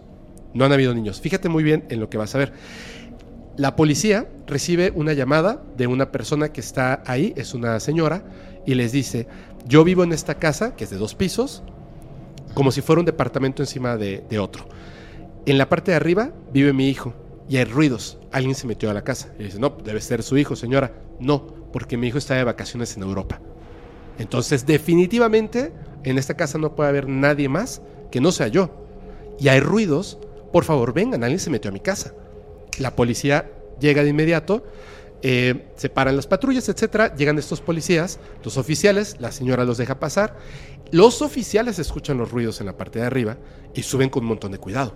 Porque además la única forma de acceder a esa casa es o por la ventana, pero sería una cosa súper compleja, porque no es como, como que esté fácilmente accesible desde otra casa. Sí, tendría que ser desde el techo, volado, muy complejo, o desde la entrada principal de la casa. Entonces dicen, ahorita los vamos a, pescar a las personas que están aquí arriba. Cuando suben, inmediatamente el ruido se detiene. Y se ponen a, a observar, no hay, pero ni un gato, o sea, está totalmente eh, vacía la casa, ¿no? Entonces le dicen a la señora, si se repite, nos vuelve a hablar, pero no hay nadie. Ya revisamos, tenemos patrullas eh, dando la vuelta, no se preocupe, vamos a estar al pendiente. Perfecto. Se van los policías y cuando se van los policías, la cámara del C4 o C5 Esto, es ca- esto que estamos viendo es cámara una C5. cámara, Ah, pensé que era de ahí de enfrente No, de la no. casa, de un vecino. No, no, es por eso es que tiene la fecha y todo. La cámara está apuntando en el operativo y cuando ya se van los policías, que de hecho vas a ver, después de que se van los policías, cruza el vigilante, eh, la cámara dice, ¿sabes qué? O sea, los que están operando la cámara, le dice, oye, me pareció ver algo en, en la ventana. Hace un acercamiento, hace un acercamiento y ahí es donde ocurre la cosa impresionante. Pero ellos obviamente no pueden extraer el video. chinito. No pueden extraer el video de, directamente de las cámaras del C5. Lo graban con su teléfono celular, por eso al principio está como acelerada la toma, porque es rápido, rápido, rápido, vamos a, a la parte importante y luego en la parte importante ya lo dejan correr normal. Ponle play, por favor, y obsérvalo. De hecho, si lo estás viendo desde el principio, vas a ver que está las patrullas. Sí, alguien caminando abajo ahí por el portón. Cuando hacen el acercamiento a la casa, que es la parte de arriba, es donde vas a ver en las ventanas. Fíjate muy bien.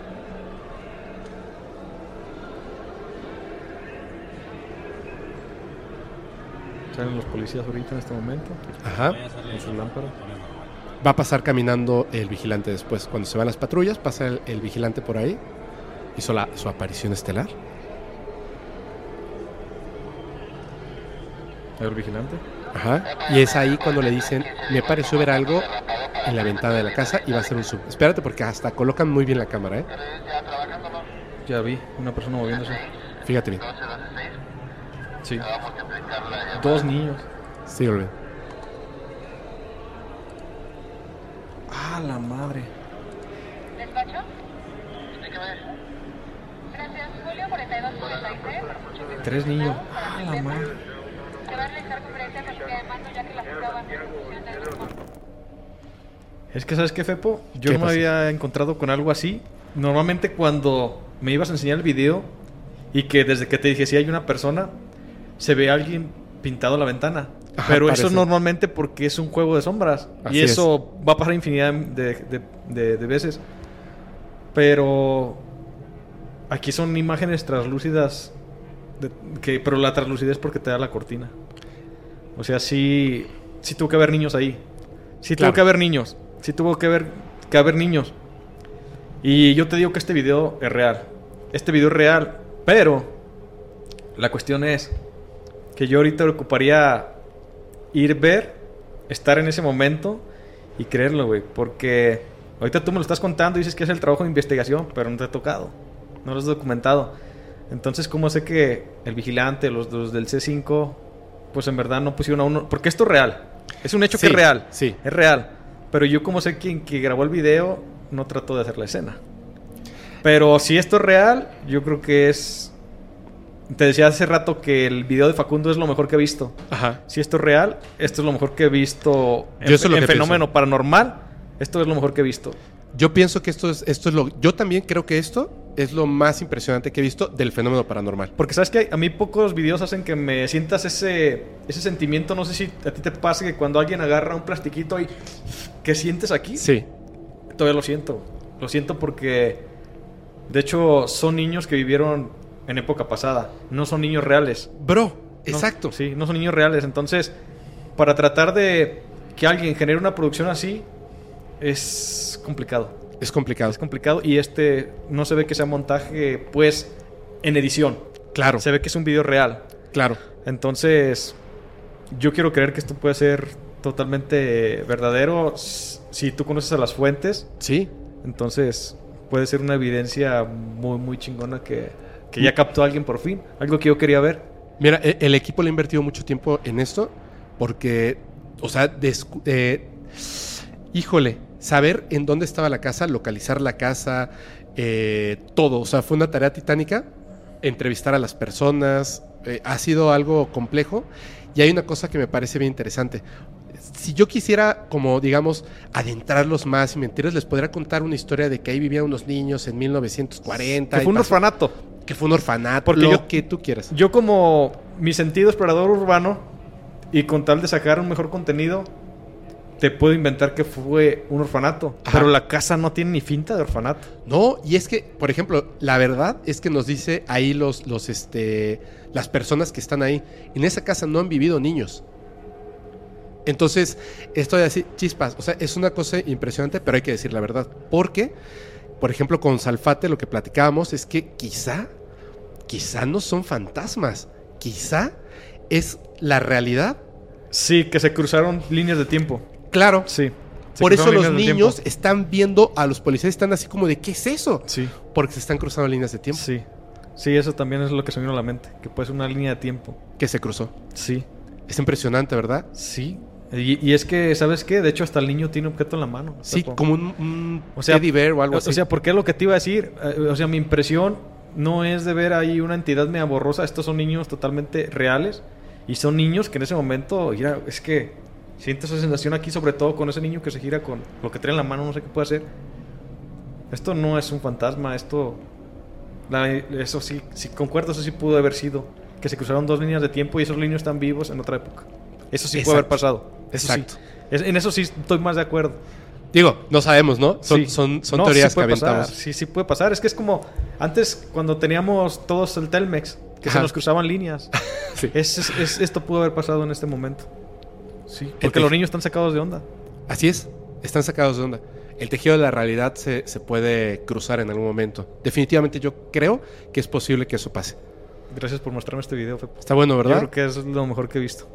qué bueno Muy que bueno. te gustó. Qué bueno que te gustó. Me da muchísimo gusto. ¡Wow!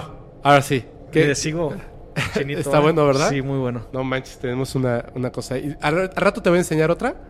Este, bueno, ahorita. eh, sí, ahorita te voy a enseñar otra. Es que ya lo he mostrado un montón de veces. Y, y ya no, este. Pero es otra cosa. Es otra cosa. Este ahorita no te lo has mostrado a nadie. A Salfate nada más. Ok. y en, en vivo. A ti. Tú eres la segunda persona. Eh, pero te voy a enseñar otro que llegó a nosotros.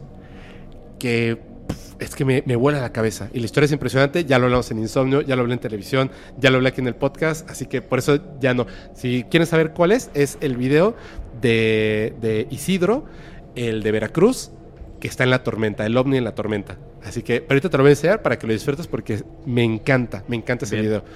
Muchas gracias nuevamente. No, gracias, hermano. Y esto que tienes aquí es una joya. Sí, Es una que- joya este video. Hay que seguir investigándole. Así es. Gracias. De hecho, si un día me puedes invitar para allá, Sí, me les pego. pues sí, ahí cuando, cuando estemos en la Ciudad de México, ahí está tu casa también. Estaría bien. Gracias. Oye, muchísimas gracias. Pues, Muchas carnal, gracias. Placer conocerte. Gracias. Y a tu equipo. Menos a Eric. Ah, sí. gracias, Eric. Nos vemos eh, próximamente y cuando estemos acá en Guadalajara, algo tenemos que hacer. Hermano. Algo tenemos que hacer. De hecho, yo estaba ¿Eh? esperando poder invitarlos al panteón. Sé que andan ocupados, no se presentó. Pero en la siguiente será algo bueno. Ah, sí, sí, en la siguiente sí. Yo decía que, que si era muy tarde, sí, porque tenemos eh, todavía que hacer los, los en vivos. Pero si se pueden en alguno de esos días, sí. Déjame ver si está el mismo vigilante. Ajá. Y nos vamos. Y si no, en la siguiente, seguro Sí, te sí. busco algo muy bueno. Sí, va, va, va, va. va. Estaría Sí. buenísimo. ¿Sabes qué me gustaría muchísimo? Porque me da mucha curiosidad. Eh, ¿Cómo le dices al lugar donde la gente dice que ve ovnis? La barranca de Huentitán. La barranca de Huentitán. Ahí te puedo llevar noche. Ota, me te puedo llevar al pueblo fantasma. Me encantaría. Me fascinaría. Mañana Así, vamos, Paranormal y fenómeno no humano, pues me, me superlate. Mañana grabo videos, pero regreso a Guadalajara como un 7 de la noche y llego con pila para si quieren ir. O el viernes. Sí, no, no, el viernes no se puede, porque estamos en vivo. Ah, De, hasta- dure lo que dure, pero mañana sí. ¿Sí? Mañana sí se puede, ¿no? Nada más vayan mentalizando para Tarde ver son. a Fepo fuera, fuera de su zona de confort, porque lo van a escuchar hablando como nunca ha hablado. Bien cansado. Perfecto, muchas gracias, muchas gracias. Yo le quiero recordar a la gente que si quieren mandar sus evidencias, experiencias al correo, eh, es, eh, perdón, es al correo fepo arroba. Todos los enlaces están en la página web y todo lo que, lo necesario siempre está en la descripción de este video, comenzando por las redes sociales y plataformas del invitado o invitada. Yo soy su amigo Fepo, gracias. Nos vemos en la próxima y les recuerdo que los capítulos del podcast paranormal se disfrutan mucho mejor si los escuchas mientras conduces en una oscura y terrorífica carretera y no tienes a nadie a quien abrazar. Chao.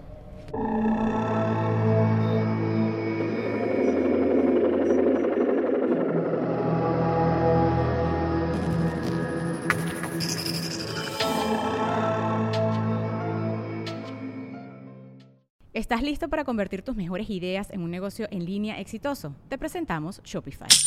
Tal vez no lo sabías, pero nuestro podcast More Than Mamis es un negocio y lo empezamos por supuesto para desahogarnos y hablar sobre la maternidad, no para convertirnos en expertas de ventas y del e-commerce. Así que sí, necesitábamos ayuda para vender nuestro merch y poner en marcha nuestra tienda. ¿Y cómo suena con Shopify? Llegó otra venta. Shopify es la plataforma de comercio que está revolucionando millones de negocios en todo el mundo. Ya seas un emprendedor desde tu casa o desde donde sea, Shopify es la única herramienta que necesitas para iniciar, administrar y hacer crecer tu negocio sin dificultades. Con Shopify puedo gestionar pedidos, envíos y pagos desde cualquier lugar, brindándote toda la información y estadísticas de tus ventas al detalle. Regístrate para un periodo de prueba con tan solo un dólar al mes en shopify.com barra sonoro, todo en minúsculas. Ve a shopify.com barra sonoro para llevar tu negocio al siguiente nivel. Shopify.com barra sonoro. Don't you love an extra $100 in your pocket? Have a TurboTax expert file your taxes for you by March 31st to get $100 back instantly. Because no matter what moves you made last year, TurboTax makes them count.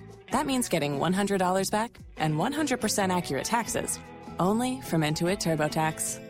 Must file by 331. Credit only applicable to federal filing fees with TurboTax full service. Offer can be modified or terminated at any time.